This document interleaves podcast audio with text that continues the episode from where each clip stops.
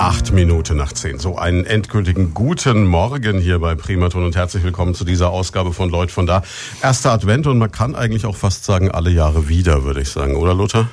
Fast alle Jahre wieder, stimmt. Also, es gab ein Jahr Pause. Es gab ein Jahr Pause aus einem traurigen Anlass, darauf kommen wir vielleicht später nochmal, aber es gibt ihn, den neunten Schweinfurt-Krimi. Rauhnacht Grauen heißt er. Lothar Reichler hat ihn geschrieben, ist heute hier zu Gast bei uns und hat seinen Sohn mitgebracht, der, ich möchte fast sagen, extra aus Tübingen angereist ist, wo er gerade an der Doktorarbeit feilt, im Bereich Kulturwissenschaft. Raphael Reichel ist auch noch bei uns. Schön, dass du da bist. Schönen guten Morgen. Ja, hallo. Ich sag guten Morgen und er sagt auch guten Morgen. Guten Morgen. Das habt ihr wunderbar gemacht, ne? Wunderbar. Also eigentlich ist damit die Sendung ja schon fast Schon warm gesprochen. Ja, jetzt ähm, ist aufgefallen, wenn man die Woche die Zeitung aufgeschlagen hat, den Artikel von Susanne Wiedemann im Tagblatt gelesen hat, da steht dann Blackie und die Russenmafia. Mhm. Ähm, gut, die meisten, die jetzt zuhören und die Schweinfurt-Krimis kennen, werden wissen, du hast mich irgendwann mehr oder weniger freiwillig zur Hauptfigur deiner Krimis gemacht. Ähm, ich weiß nicht, ob wir die Geschichte oh. zum wiederholten Mal nochmal erzählen wollen. So stimmt sie nicht, aber das ist, liegt in der Natur der Sache. Wenn was Jahre her ist, dann bilden sich sozusagen Legenden und diese Legenden, die werden sozusagen immer dicker. Ne? Also die verselbstständigen sich und Die Legenden wie auch die Helden werden ja. immer dicker. Ja, das ja, sind die Jahresringe. Okay. Ja, ja, auch, auch, ja. Um jetzt schon was vorwegzunehmen, was du im äh, neunten äh, Krimi sehr despektierlich über mich schreibst. Aber gut, ähm, stellen wir die Legende klar. Wie war's? Welche Legende? Ach so, die Legende, äh, dass du unfreiwillig zum Helden eines einer äh, Krimiserie äh, hm. geworden bist. Na, eigentlich warst du ja derjenige, der mich damals im Jahre 2011, so lange ist es her, dazu überredet hast. Du hast mich sozusagen also eigentlich fast gezwungen. Äh, du bist irgendwelche seltsamen Versprechungen gegenüber Buchhandlungen hier in, Würz, äh, in Schweinfurt eingegangen, ähm, dass es auch einen Schweinfurt-Krimi geben soll. Und dann ist ja kein anderer eingefallen als ich. Mich hast du dann gefragt und ich wollte eigentlich nicht, weil ich nicht einen irgendwie weiterhin pensionierten, leicht schizophrenen Kriminalkommissar in die Welt setzen wollte und hatte damals dann eben die Idee, es könnte ja auch ein Journalist sein. Journalisten sind neugierig, stellen Fragen. Es könnte ein Radiomoderator Moderator sein. Es könntest du sein. Und so das fand ich nicht so gut, wenn ich ehrlich bin, ja, weil ich eigentlich keine Lust hatte, die Hauptfigur eines Regionalkrimis Doch, du hattest sehr viel Lust. Ah, ja, das verklärt sich jetzt auch wieder ja. bei dir. Ich habe nicht gebettelt, ich habe dich nicht mit Geld gezwungen. Ne? Ja, das ist richtig. Nein, es war also so, ähm, es gab diese Buchhandlung, diese große, ich denke, wir dürfen den Namen nennen, Hugendubel in Schweinfurt, die gesagt hat, okay, ein Regionalkrimi wäre etwas, was wir gerne in unserem Eingangsbereich in großen Stößen auslegen und dann erfolgreich verkaufen wollten. Äh, es gab aber keinen Regionalkrimi für mhm. Schweinfurt, schlicht und ergreifend. Und dann hieß es halt, okay, was machen wir? Müsste einer einen schreiben. Dann dachte ich mir, okay, wie viele Autoren kennst du? Genau einen, den fragst du mal. Und er wollte eben nicht. Und dann hat er gesagt, ich mach's nur, wenn du dann Hauptfigur wirst. Das wollte ich dann nicht. Und dann ähm, war es ein, und das verkehrt mm. sich auch in der Erzählung, dezent alkoholischer Abend. Am Schluss gab's einen Schweinfurt-Krimi. So könnte man es verkürzt äh, Naja, also nein, es stimmt nicht, weil es war nicht diese sozusagen Erpressertour, wenn du dann nur Schweinfurt-Krimi. Wenn du das, wenn du dich geweigert hättest, du hast damals sehr schnell gesagt, ich erinnere mich, zwei Bedingungen, also okay, zwei Bedingungen. Zum einen, ich möchte es immer vorher lesen. Mm. Das hältst du ja tapfer durch. Und äh, B, denk bitte dran, bei bestimmten expliziten Sachen, das wird auch meine Mutter lesen. Das waren damals deine zwei Bedingungen und deshalb habe ich auch diese expliziten Sachen sozusagen immer sehr diskret behandelt. Und deswegen lag mein Liebesleben in diesen Bänden auch über lange Strecken sehr brach. Wobei du dich im neuen Krimi dann nicht beschweren brauchst. Das ist richtig, ja. Aber es ist ja auch mal ganz gut, wenn man sich mal nicht beschweren muss über das Liebesleben. Das ist schon mal ganz schön. Jetzt ähm, Rauhnacht Grauen hat den Untertitel Blackie in der Unterwelt. Und jetzt bist du bekannt dafür, dass deine Krimis eine Besonderheit haben, die viele andere Regionalkrimis nicht haben. Regionalkrimis zeichnen sich oft dadurch aus, dass sie die heimische Landschaft, die heimischen kulinarischen Genüsse, die heimischen Eigenheiten, die Dialekte und ähnliches in äh, ausschweifender Form behandeln. Die Krimi-Handlung meistens so als Folie benutzen, die dann aber doch nur ganz am Rande eine Rolle spielt. Das ist für dich eine andere Nummer, ne? Hm. Ja, das war eine der Grundvoraussetzungen damals vor mittlerweile acht Jahren. Also es gibt unendlich viele Regionalkrimis, es gibt Regional- und Lokalkrimis sehr unterschiedlicher Qualität. Kann ich gar nicht alles letztlich beurteilen, weil ich nicht alle gelesen habe. Aber ähm, wie du schon richtig sagst, es liegt bei diesen Regionalkrimis hat sich so ein bisschen so entwickelt, dass man halt das macht, was man vor Ort so kennt und ja und das ein bisschen rausstellt. Also hier in Franken, ich nenne jetzt zwei Städte, Bamberg und Würzburg, da neigt man dann dazu, so ein bisschen so einen Bratwurstkrimi zu schreiben. Ähm, das, das wollte ich persönlich nie. Also das mhm. war meine allererste, mein erstes No-Go, wo ich damals gesagt habe, wenn so wird, dann wird es gar nichts. Ich habe Schweinfurt von Anfang an und das spiegelt sich jetzt, glaube ich, auch in dem neuen Band ganz, ganz stark wieder, als eine durchaus moderne Stadt empfunden, die in Franken zwar liegt. Hier gibt's natürlich auch alles Fränkische, es gibt Lokalkolorit, aber es ist ja doch auch irgendwo eine internationale Stadt, sowohl von der Großindustrie her, wie auch von den, den vielen ausländischen Communities, wie man das heute so nennt. Und diesen, ja, ich sag mal, diesen Kosmos, dieses Panorama der Schweinfurter Milieus, das war mir wichtig. Und ganz am Anfang gab es ja auch noch die Amerikaner hier. Also und mm, ja, das hat mich gereizt, sozusagen in diese einzelnen Nischen, die oft äh, ganz unabhängig voneinander existieren, so ein bisschen reinzuleuchten und da Krimi-Handlungen anzusehen anzusiedeln. Und von daher letzter Satz dazu, diesmal Krimi äh, Blackie in der Unterwelt und so ein bisschen das Spiel mit dem, ich sag auch, Klischee der russischen Mafia. Wie das überhaupt mit diesen Parallelgesellschaften in Schweinfurt, das über ja schon einige verarbeitet in deinen Krimis. Darüber reden wir gleich. Wir machen eine ganz kurze Pause. Neun Minuten vor halb elf. Wir sind zurück bei Lloyd von da mit Raphael und Lothar Reichel. Krimi-Autor und Sohn dazu, der als Kulturwissenschaftler unterwegs ist. Und ja, Raphael, meine Frage an dich wäre jetzt, wie war das damals, als du hörtest, oh Gott, jetzt kommt mein Vater noch auf die Idee, Regionalkrimis zu schreiben? Also wenn ich mich da richtig dran erinnere, dann waren wir da äh, gemeinsam im Urlaub. Kann das sein? Als wir da das erste Mal drüber geredet haben. Mhm. Er nickt. Ähm, genau. Und wir haben diesen Urlaub genutzt, um den Krimi ein bisschen zu konzipieren. Ähm, allerdings, ja natürlich, da musst du nicht so entsetzt schauen. Das Gesicht des Vaters war ganz ja. so, nein, das ist alles mein eigenes genau. kulturell genau. hochstehendes Werk. Zumindest am ersten habe ich, glaube ich, noch ein bisschen mehr ja, mitgearbeitet ja. An den, ist, als an den späteren. Ähm, richtig, ich habe es verdrängt. äh, ja, tatsächlich war ich ein bisschen überrascht, weil ähm, er, glaube ich, jahrelang sich sehr suffisant über äh, die boomenden Regionalkrimis ausgelassen hat. Sowas habe ich auch noch in Erinnerung. Ja. ja. Und ähm, aber als dann die Chance da war, die Lücke zu füllen, mhm. äh, die er bis heute noch äh, wirklich alleine füllt, ja, es hat sich ja. keins weiter gefunden, der sich ja. rangetraut hat so richtig. Ne? Also es gab so ein paar Versuche. Ja, es gibt, äh, es gibt so ein paar Versuche. Renate Eckert schreibt Krimis, die in der Region spielen. Aber ich ähm, äußere mich überhaupt nicht über Kolleginnen und Kollegen. Jetzt ist es so, du hast ja dann dadurch, dass dein Vater beschlossen hat, Krimis zu schreiben, im Endeffekt so eine Art Nebenjob gezogen, äh, der wahrscheinlich auch noch äußerst schlecht bezahlt ist. Nämlich du bist so ein bisschen der erste Lektor, kann man immer sagen. Ne? Das war ich mal, ähm, zu einer Zeit, wo mein Vater vielleicht noch ein paar, äh, paar Termine eingehalten hat. Mittlerweile ist das, äh, ist das etwas schwieriger geworden, weil die Manuskripte dann doch immer recht knapp fertig werden. Das heißt, diesmal habe ich tatsächlich, glaube ich, so wenig wie noch nie zuvor von diesem Buch gelesen, nämlich, glaube ich, die ersten fünf Seiten oder so. Das heißt, du bist in der gleichen schönen Situation wie ich in dieser Ich schick dir was Situation. Exakt, ja. Und dann denkst du, jetzt ja. schickt er dir was. Ja, und, und zwei äh, Wochen später ist immer noch nichts da. Hm. Hm, was sagen wir dazu? Ja, was sagen wir dazu, Herr Autor? Also gut, bei meinem Sohn muss ich sagen, das ähm, hat sich auch ein bisschen, wie ja bei allen, auch bei dir, ähm, meinst du, die Begeisterung hat sich natürlich ein bisschen gelegt. Insofern, als ja, wenn der neunte Krimi erscheint, dann ist die Neugierde nicht mehr ganz so groß wie beim allerersten. Also das ist so sukzessive ein bisschen zurückgegangen, das Interesse.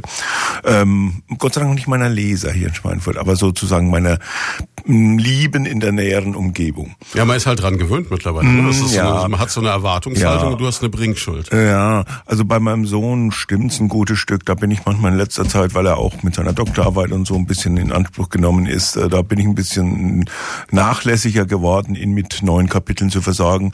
Bei meinem lieben Freund Blackie, realer Held meiner Krimis, ist allerdings so, der kriegt die immer noch, weil ich mein Versprechen einhalte, ziemlich pünktlich und ziemlich oft ähm, mm.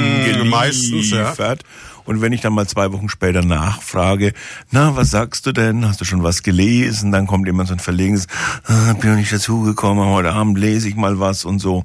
Ja, und da ist dann meine Begeisterung auch so ein bisschen, ähm, bisschen geschwunden. Ich muss allerdings jetzt auch dazu sagen, ich habe eine liebe Kollegin, Regine Krieger, auch Radiomoderatorin in Würzburg, sei von hier gegrüßt.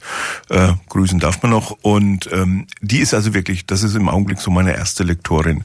Also die liest tatsächlich alles pünktlich. Gut, wir sitzen natürlich auch Zimmer an Zimmer, Schreibtischentfernung gerade mal drei Meter. Du bist der Chef, du zwingst Ja, dann ist es schon leichter, ihr mal was auf den Tisch zu legen, was sie dann mit nach Hause nehmen kann. Und ähm, also sie liest wirklich äh, gründlich und sie ist auch spitzfindig. Jetzt ähm, müssen wir noch eine Sache einlösen, die wir vor äh, den Veranstaltungstipps gesagt hatten. Wir hatten gesagt, Mensch, äh, du hast schon angesprochen, diesmal geht es ein bisschen um das Klischee der Russenmafia. Und du hast ja schon einige Bevölkerungsgruppen, sage ich mal, die durchaus auch klischeebeladen sind, so ein bisschen äh, behandelt, auch so Parallelgesellschaften in der Stadt. Wir wissen, wir haben eine sehr große türkische Community hier in Schweinfurt. Wir hatten eine Gruppe, die man, ja, ich weiß gar nicht, ob man dazu Volksstamm sagen kann oder so, eine ganz, ganz außergewöhnliche, dazu die, kannst du noch was erzählen. Die jenischen letztes genau, Jahr. Genau, die ja. jenischen, wo man, wo man sich so überlegt, okay, wer ist das eigentlich? Und jetzt die Russenmafia. Also greifst du dir auch immer so Leute raus, die so ein bisschen unterm Radar laufen in Schweinfurt? Naja, das habe ich ja vorhin schon gesagt. Das war eine der, der, der Grundideen, diese Stadt so ein bisschen auch als, als, als Stadt verschiedener Milieus zu verstehen. Man darf ja eine Stadt wie Schweinfurt, glaube ich, jetzt nicht reduzieren auf eine fränkische Mittelstadt oder, oder, oder, oder so, sondern gerade hier in Schweinfurt vielleicht noch stärker als in den anderen Städten wie in Bamberg oder auch von Stück in Würzburg ist, glaube ich, die Internationalität immer spürbar gewesen durch die Großindustrie mhm. in, in, in, in hohem Maße natürlich. Und ähm, ja, das interessiert mich als Folie. Ähm, von Anfang an wollte ich eigentlich in diese Milieus ein bisschen reinleuchten, dass dann natürlich auch so dieses, ich sage jetzt wirklich nochmal das Wort Klischee der Mafia dazu kam. Das ist, glaube ich, halt im Krimi-Genre geschuldet, weil ähm, irgendwo muss ja dann auch mal ein Verbrechen passieren, es muss böse Menschen geben.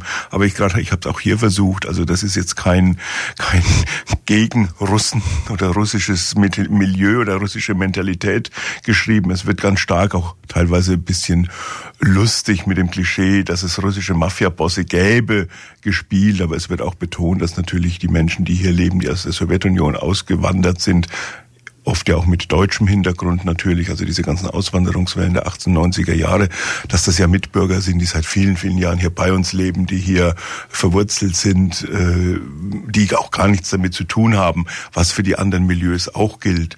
Ich hatte ja mal vor in dem Buch Totengräberspuck vor einigen Jahren, ging es ja auch um das Vietnamesische, weil das weiß man heute auch nicht, dass es da eigentlich auch so einen seit den Boat People der 70er Jahre ja auch in unseren Städten sehr starke vietnamesische Communities gibt. Und da habe ich es ja festgemacht an einem sehr braven, ganz treuen Ehepaar äh, Huong und Trung. Ja, Hier, wobei er da ja schon Abgründe hatte. Er, er hatte Abgründe, aber das waren gezwungene Abgründe, weil er eine, einfach eine Vergangenheit im kommunistischen Vietnam hatte, die bis heute sozusagen angehalten hat und ihn immer wieder eingeholt hat. Er war mein lieber Mensch und am Schluss hat er ein Verbrechen verhindert.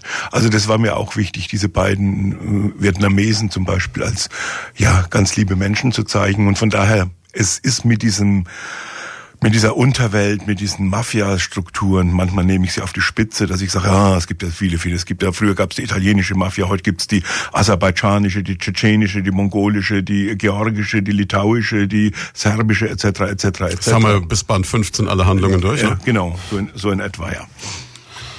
Merkst du dann, dass es auch von diesen Menschen wahrgenommen wird? Also hast du, gerade in den ersten Bänden gab es ja diese Geschichte um das Verschwinden dieses türkischen Mädchens, mhm. das sich ja über mehrere Romane gezogen mhm. hat. Merkst du dann, dass ja, das da ein Feedback das, kommt? Das ist, glaube ich, jetzt eine ganz interessante Frage, ähm, weil und es zeigt, glaube ich, ein Stück unsere Wirklichkeit auch nach so vielen Jahrzehnten noch wieder, spiegelt die Wirklichkeit wieder. Ähm, nein, ich denke, wir leben da schon immer noch ein gutes Stück aneinander vorbei. Also ich habe schon das Gefühl, dass jetzt zum Beispiel diese türkische Community, die die älteste und die verankertste hier in der Stadt ist, sowas wie einen Schweinfurter Lokalkrimi, glaube ich, im Großen und Ganzen nicht wahrnimmt. Da mögen es einzelne Ausnahmen geben, das kann durchaus sein, aber die sind noch nicht zu mir durchgedrungen. Und man lernt ja zum Beispiel auch Leser immer wieder im Laufe des Jahres kennen. Man wird angesprochen. Es gibt unsere Lesungen, wo auch immer ja noch eine ganz beachtliche Zahl von äh, von Leuten kommen äh, mhm. und auch da, das kannst du selber bestätigen, das ist dann doch eher als Schweinfurter Klientel. Ja, nicht unbedingt immer alt, aber Schweinfurter Klientel. Ich habe jetzt mit alt nicht alt gemeint, sondern sozusagen alt eingesessen. Also und wenn ich da was ergänzen darf, ich glaube, es liegt schon auch sehr daran, dass der das Konzept des Regionalkrimis dann doch meistens etwas anders belegt ist. Also äh, es sind dann ja doch eher die äh, Schenkelklopfenden, äh, wie, wie du eben schon gesagt hast, Christian, äh, sehr dialektsprechenden oder zumindest äh, äh, dialektgeschriebenen äh, Texte, die äh, jedes Regionalklischee jetzt sage ich mal nicht auslassen. Ähm, und ich glaube, dass das einfach eine Zielgruppe anspricht, ähm, die äh, eine andere ist als die, die jetzt hier in diesen Regionalkrimis dann ähm, in Form der der diversen ähm, Communities, die es in Schweinfurt gibt, äh, vorkommen. Heißt aber auch, man muss erstmal eine Hürde überspringen, weil der mal, ja, wenn man es im Buchhandel sieht, wird man wahrscheinlich erstmal sagen, na gut, Regionalkrimi Nummer X, ich kauf's erstmal ja. gar nicht, ne? Ja, ja gut, aber weil wir bei dem Thema sind, ich finde es ein gar nicht so uninteressantes Thema aufgrund, auf dem Hintergrund der Diskussion der letzten Jahre. Ähm, gut, wir werden von unseren neuen syrischen Mitbürgern jetzt noch nicht erwarten können, dass die schon deutsche Literatur lesen. Auch da wird es Ausnahmen geben. Aber jetzt nochmal zurück zu unseren türkischen Mitbürgern, die seit Jahrzehnten hier in der Stadt leben. Ich habe keine Ahnung, wie die zum Beispiel Literatur rezipieren.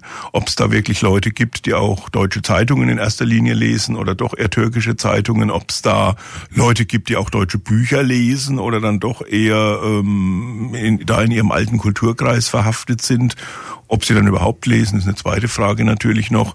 Das persönlich kann ich gar nicht beurteilen. Ist aber für mich eine spannende Frage, der man vielleicht auch mal nachgehen müsste. Zum Beispiel auch in, in Ehen, die es ja hier gibt, ähm, wo der eine Partner Türke oder Türkin ist oder türkischstämmig zumindest ist.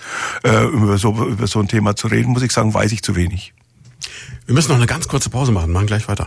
Zurück zu Leut von da, unsere Sonntagstalkshow mit Raphael und Lothar Reichel. Wir sprechen über den neunten Schweinfurt-Krimi. Und wenn Sie jetzt denken, nein, es gibt kein neues Autoren-Duo, sondern Lothar Reichel schreibt die Krimis nach wie vor alleine. Raphael Reichel, sein Sohn, hat aber viel mit Sprache zu tun durch sein Studium und kann das Ganze dann ein bisschen einordnen und hat sie wahrscheinlich auch so, ich sag mal, in weitesten Zügen alle gelesen, oder? Also die letzten acht auf jeden Fall, ja. ja. Den neuen, wie gesagt, äh, fünf Seiten. Das tatsächlich gedruckte Buch habe ich erst seit Freitagabend selber in der Hand. Da hast du mir was voraus. Ich habe es äh, seit 20 Minuten. Und noch nicht ausgeschweißt. Nein, ich äh, hoffe vielleicht noch auf eine kleine Widmung. Wir schauen mal, vielleicht hat der Autor noch ein paar warme Worte für den Helden. Das werden wir dann noch sehen, aber das äh, hängt wahrscheinlich auch im Verlauf dieser Sendung ab, was dann am Schluss drin steht. Da muss man noch ein bisschen aufpassen. Ja, das ist aber auch im Laufe der Jahre weniger geworden, weil sich mein Vater ja eben darüber beschwert hat, äh, wie die Begeisterung für die Bücher zurückgegangen ist. Äh, mit der Begeisterung hat er, oder mit sinkender Begeisterung hat er aber auch die Widmung in seine Bücher reingeschrieben. Ich weiß noch, in dem ersten Buch stand noch eine, ein recht langer Text. Ich hatte mit, eine ganze Seite, mit, ja. Genau, mit viel Dank und äh, die letzten Jahre war es, äh, stand da meistens äh, Datum und Papa drunter. Naja, man kann ja nicht jedes Jahr das Gleiche schreiben. Mhm. Datum, ja. Ich weiß gar nicht, ich hatte teilweise, glaube ich, gar kein Datum mehr. Aber ich muss sofort mal korrigieren. Also die Begeisterung für die Krimis ist ja nur bei denen zurückgegangen, die sozusagen so halb professionell damit zu tun haben. Bei den Lesern, Gott sei Dank, ist die Begeisterung ich, nicht Ich glaube auch nicht, dass sie wirklich zurückgegangen ist. Ich glaube, es ist wirklich so, man hat sich ein bisschen dran gewöhnt, dass es dazugehört. Und das ist ja auch ein positives Zeichen. Also ich traf die Woche erst äh, den Herrn Oberbürgermeister, der dann auch sagt, ach, Sie haben mal wieder ein Krimi. Und das ist so mittlerweile, es gehört zu Weihnachten. Ich äh, habe mehrere Bekannte, die mir jetzt auch gleich wieder, als sie hörten, erst da geschrieben haben, ja, du weißt, wie jedes Jahr, ne, ich brauche das Ding dann unterschrieben, mach das bitte fertig, lass für meinen Vater was Warmes, Nettes reinschreiben und dann verschenke ich das Teil so, wie es ist. Ne? Also die kommen dann hier vorbei und holen es ab. Ja, das ist ja dieses komische Gesetz der Serie. Ganz am Anfang, ich erinnere mich noch, als ich den allerersten geschrieben habe, 2011, und mein damaliger Verleger Peter Hellmund, der mittlerweile verstorben ist, leider vor zwei Jahren, hat damals dann hinten auf den Rücken eine Eins draufdrucken lassen. Dann habe ich ihn gefragt, äh, es war gar nicht abgesprochen, was soll denn diese Eins? Man, ich wusste natürlich, was sie soll, aber ich habe halt gefragt und dann sagte er, na ja, nach einer Eins muss eine Zwei kommen. Und das war für mich damals äh, noch nicht klar, dass das äh, so werden werden wird. Und es war für mich damals überhaupt nicht klar, dass jetzt hinten eine 9 draufsteht. Also das hat sich entwickelt. Aber, mm, und das hängt jetzt, was du sagst, schon noch ein bisschen mit, mit Gewohnheiten zusammen. Das ist schön, dass es so etwas gibt, dass ähm, Menschen sich an etwas gewöhnen, dass sie dann auch jedes Jahr gerne haben. Also es kommt nicht eben nicht nur jedes Jahr und alle Jahre wieder Weihnachten, sondern es kommt zum Beispiel auch ein Schweinfurt-Krimi oder es kommt jeden Sonntagabend ein Tatort. Und es gibt Leute, die mögen das einfach. Schön für uns. Zweifellos. Es ist so, wenn ich mir die Schriftgröße der Zahl anschaue, zweistellig kriegen wir hin, bei dreistellig wird es dann langsam eng. Ähm, ich werde auch immer wieder gefragt, wie viele schreibt er denn jetzt noch?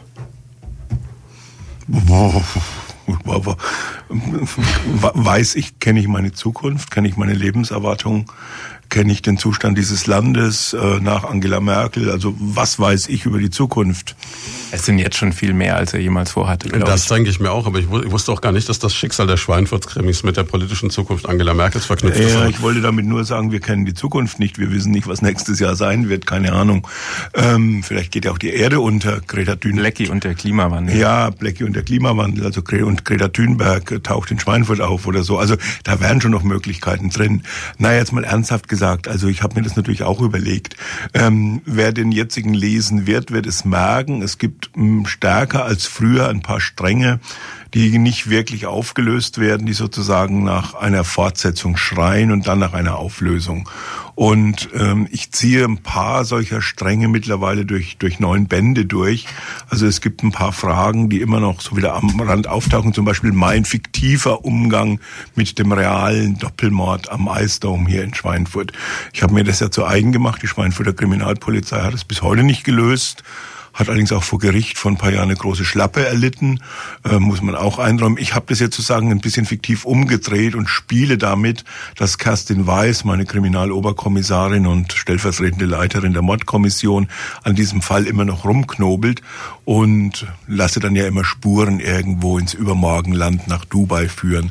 Und das wird diesmal etwas stärker und es weist natürlich darauf hin, dass der zehnte Band, und es bietet sich bei einem zehnten Band dann natürlich einfach auch mal an, dass sozusagen dann mal so eine Art eine Summe, eine Resümee gebildet wird, wo dann einige Fragen, die noch offen sind, die in guter Serienmanier sozusagen weitergeschleppt werden, dass die dann mal zu einer Lösung und zu, einer, zu einem Ergebnis kommen.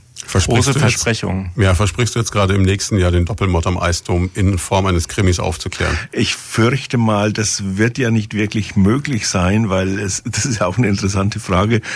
Ja gut, man kann das schon machen, doch. Das, das wurde ja gut, das ist eine spannende Frage. Ein reales Verbrechen, doch, das, unaufgeklärt blieb, doch, das, fiktiv zu lösen, ist schon heftig, ne? Das geht, aber also ich erinnere mich beispielsweise, es gab einen äh, Film, ähm, der, der hat der Friedrich Arni, der, der, der Kriminalschriftsteller aus München, das Drehbuch geschrieben, wo sie damals den Fall Peggy äh, in Oberfranken äh, sozusagen verarbeitet haben, mhm. fiktiv verarbeitet haben, aber ein realer Mordfall, der bis heute nicht aufgeklärt ist. Es gab ja zwischenzeitlich einen Angeklagten, der auch im Gefängnis saß oder in der Psychiatrie, der, wieder entlassen wurde, der wieder ja. entlassen wurde wegen angeblich erwiesener Unschuld.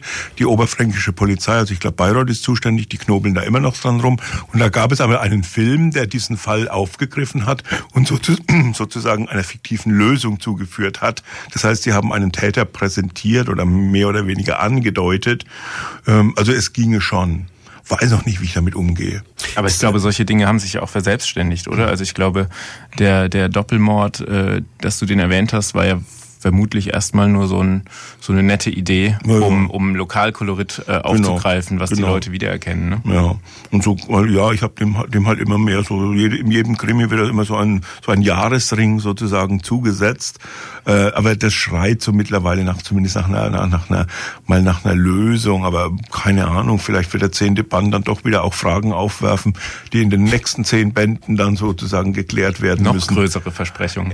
Naja, wir leben in einer Zeit, Zeit, wo das üblich ist. Also ich meine, diese Entwicklung im Fernsehen mit den Se mit den mit den du Serien. Du mal einen Cliffhanger am Ende, ja. Ja, mit den Serien, die es ja so früher auch nicht gab. Also früher die Serien, die wir geliebt haben als Kinder oder als Jugendliche, die damals in waren. Das waren immer so abgeschlossene Episoden. Es gab aber damals so dieses lang langfristige Erzählen von einer Folge oder von einer Staffel zur anderen äh, äh gab es ja damals nicht. Das ist ein Phänomen der letzten Jahre. Ja, ist vielleicht auch der Tatsache geschuldet, dass früher halt nur das lineare Fernsehen Fernsehen existierte und dass sie halt äh, Serien so konzipieren mussten, dass du von Woche zu Woche neu einschalten konntest genau. und bei Null wieder anfangen konntest. Du hast das Personal gekannt, aber du konntest jedes Mal eine abgeschlossene Handlung sehen.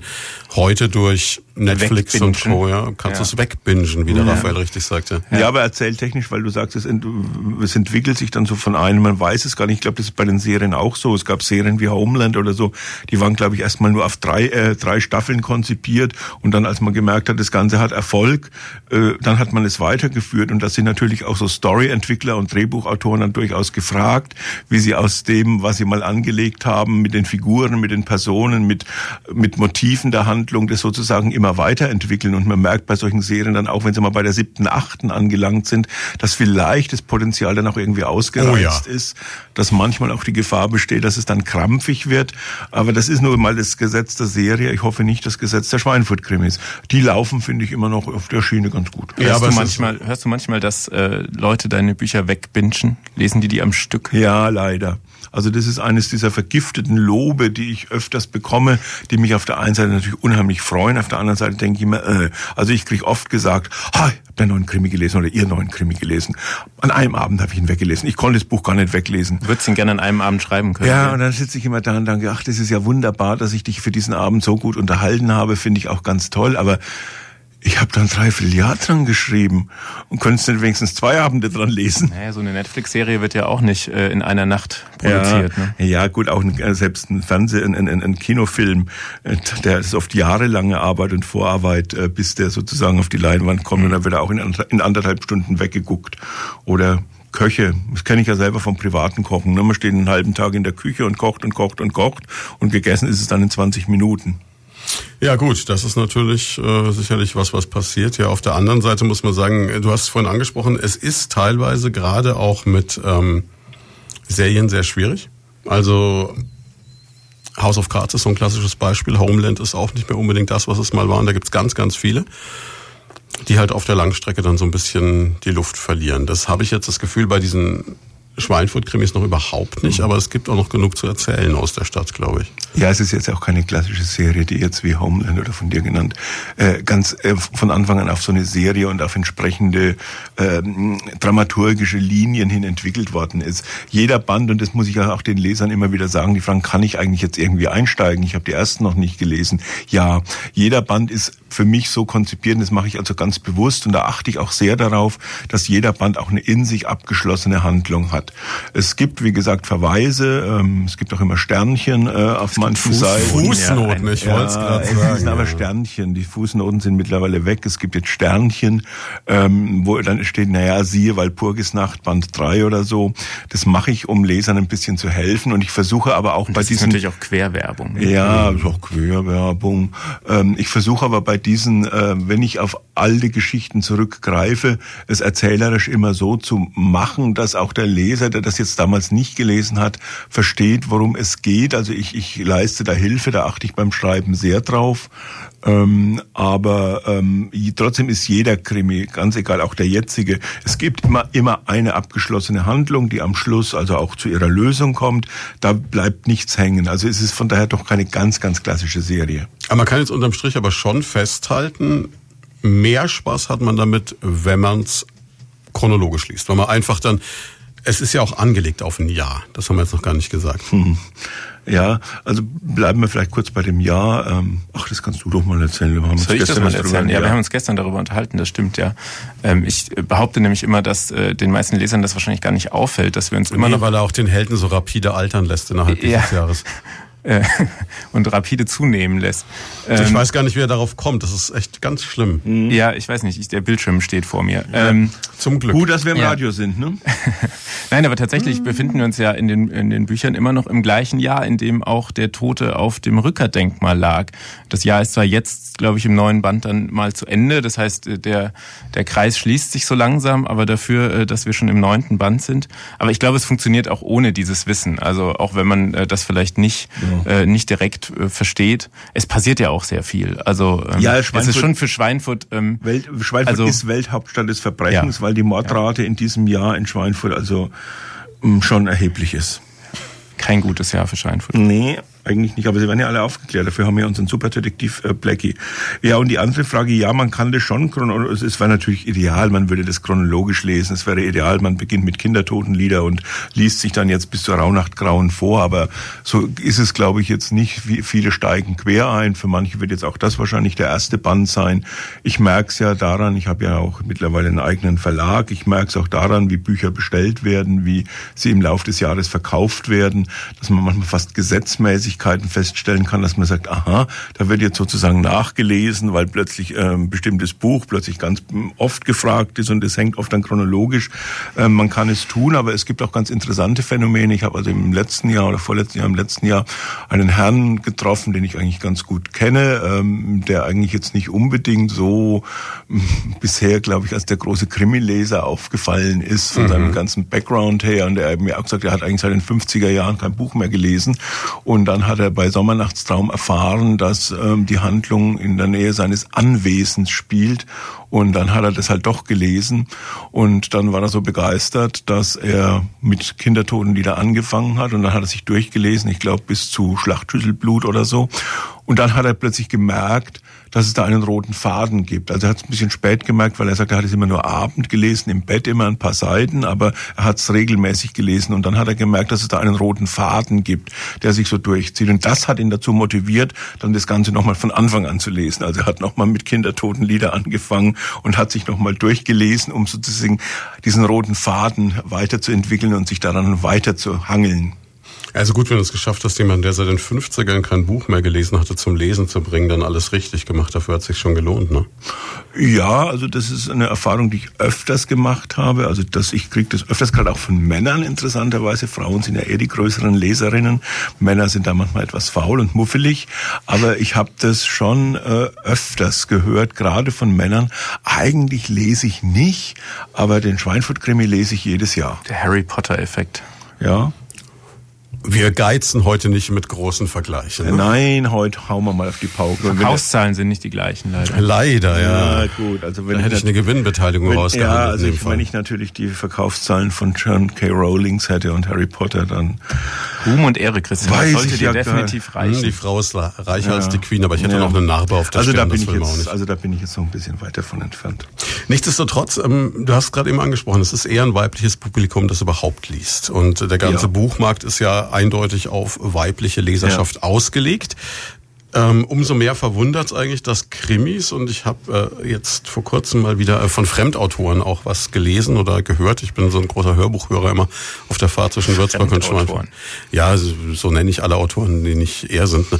Äh, das ist ja süß. Ja, ne? Das ist niedlich. Mm. Ich will eine schöne Widmung nach einem Buch. Ähm, auf alle Fälle, ähm, es kann nicht mehr brutal genug sein. Das ist sowas, mm. was mir immer ja. mehr auffällt. Also es ist diese Gewaltspirale, es muss immer noch abstruser, yeah. noch schlimmer und ich ja. muss da immer an diese, äh, diese Kapitel im Bahnmagazin denken. Da ist ja in jedem Bahnmagazin, was so in den ICEs rumliegt und so, immer ein, ein Probekapitel von irgendeinem neuen äh, Hochqualitätskrimi. Äh, und da lese ich dann manchmal rein und das ist äh, erschreckend. Also einerseits erschreckend, wie es sprachlich so gestaltet ist, aber auch erschreckend, mit welcher Brutalität da mittlerweile äh, vorgegangen wird. Äh, also wie, mhm. wie die Morde dargestellt werden, wie die Leichen ja. beschrieben werden. Ja, man sagt ja auch immer, und das ist ja auch, wenn man sich mit Buchhändlern unterhält, also ich kann mich erinnern, mit ein paar Leuten hier in der Stadt unterhalten, die sagen ja auch, Frauen wollen das. Angeblich ja, also das, das Argument höre ich auch öfters, ich weiß nicht, ob es wirklich stimmt. Ich, ich habe mich dem von Anfang an äh, mehr oder weniger verweigert. Es gibt eins, zwei Geschichten, die auch ein bisschen grausig sind. Also ich erinnere mich an einen Vorfall im Theaterschloss Maßbach. Genau, Sommernachtstraum, ja. Also das war schon auch, ne? Ja, das ist eine der brutalsten Szenen, wie die ich damals geschildert habe. Ich erinnere mich noch, dass dann damals der Herr Kreutner, Rudolf Kreutner, der hier der große Mann der Rückert-Gesellschaft. Eine eher zarte Seele. In Schweinfurt, eine eher zarte Seele und trotzdem nett, ähm, mich auf der Straße angesprochen hat, gesagt, ich habe gerade einen neuen Krimi gelesen und äh, ja, also so brutal müssen sie in Zukunft nicht mehr werden.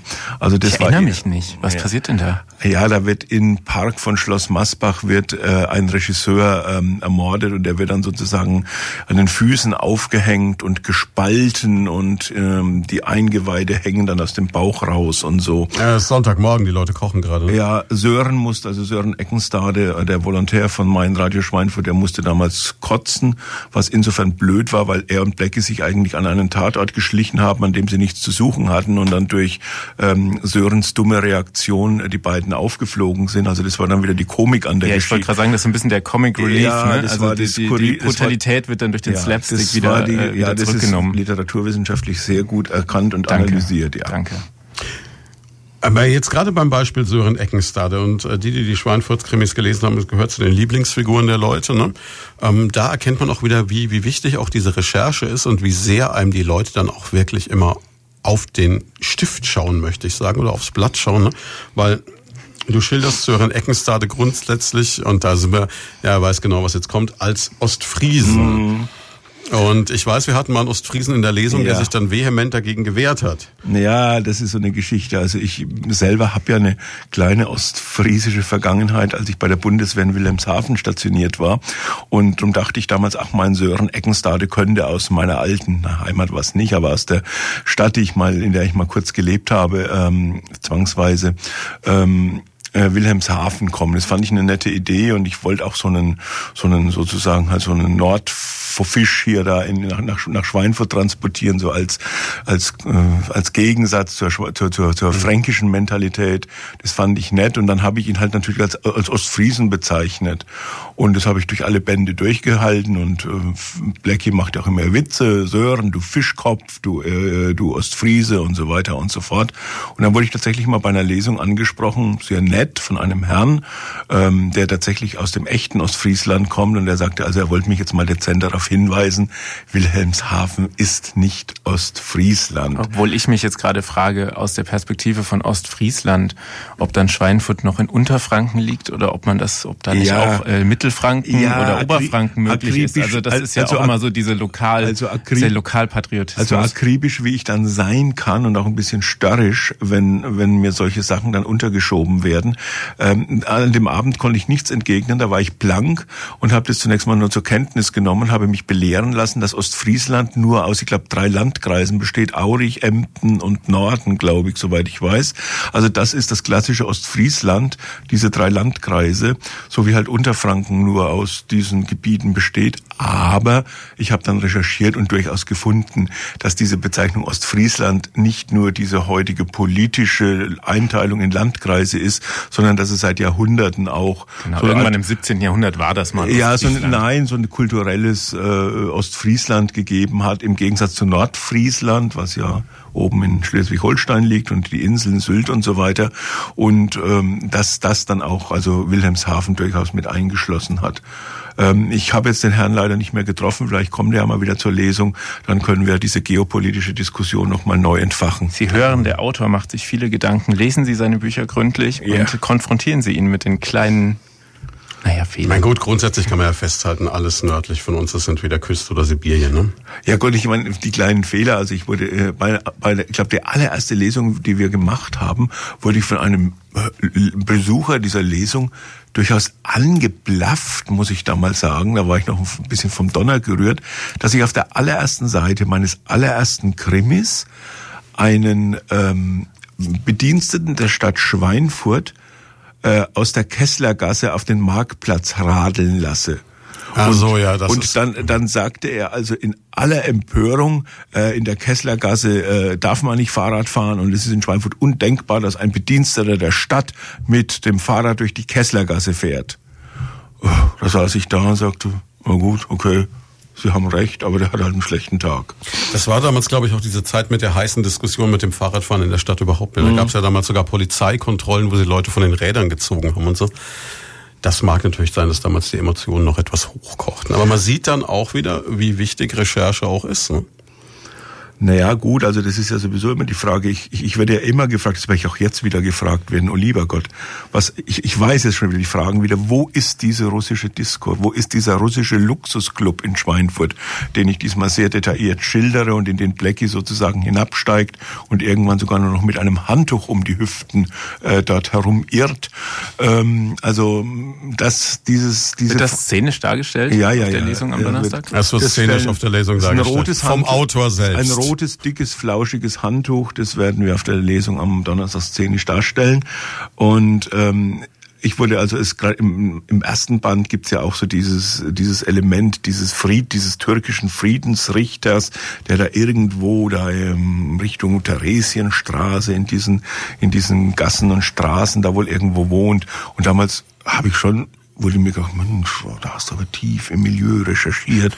Wie macht, macht man das eigentlich? Wie, wie kommt man da rein? Und so weiter und so fort. Und naja, Gott, ich sag dann immer, wie es Giuseppe Verdi, der große italienische Opernkomponist, gesagt hat, nichts ist wahrer als die erfundene Wahrheit. Ne?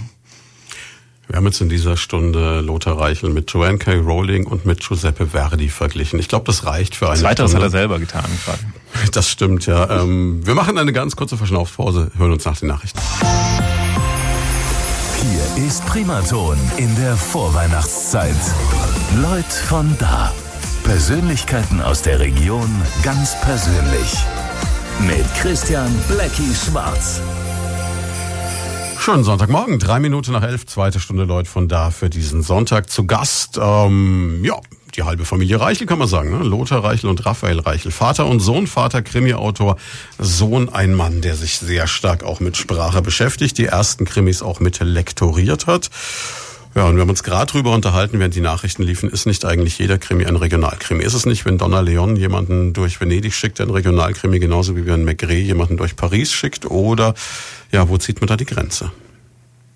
Also tatsächlich, Donna Leon hatte ich gerade gar nicht dran gedacht, aber ich würde sagen, das ist wirklich auch, vielleicht auch ein Regionalkrimi.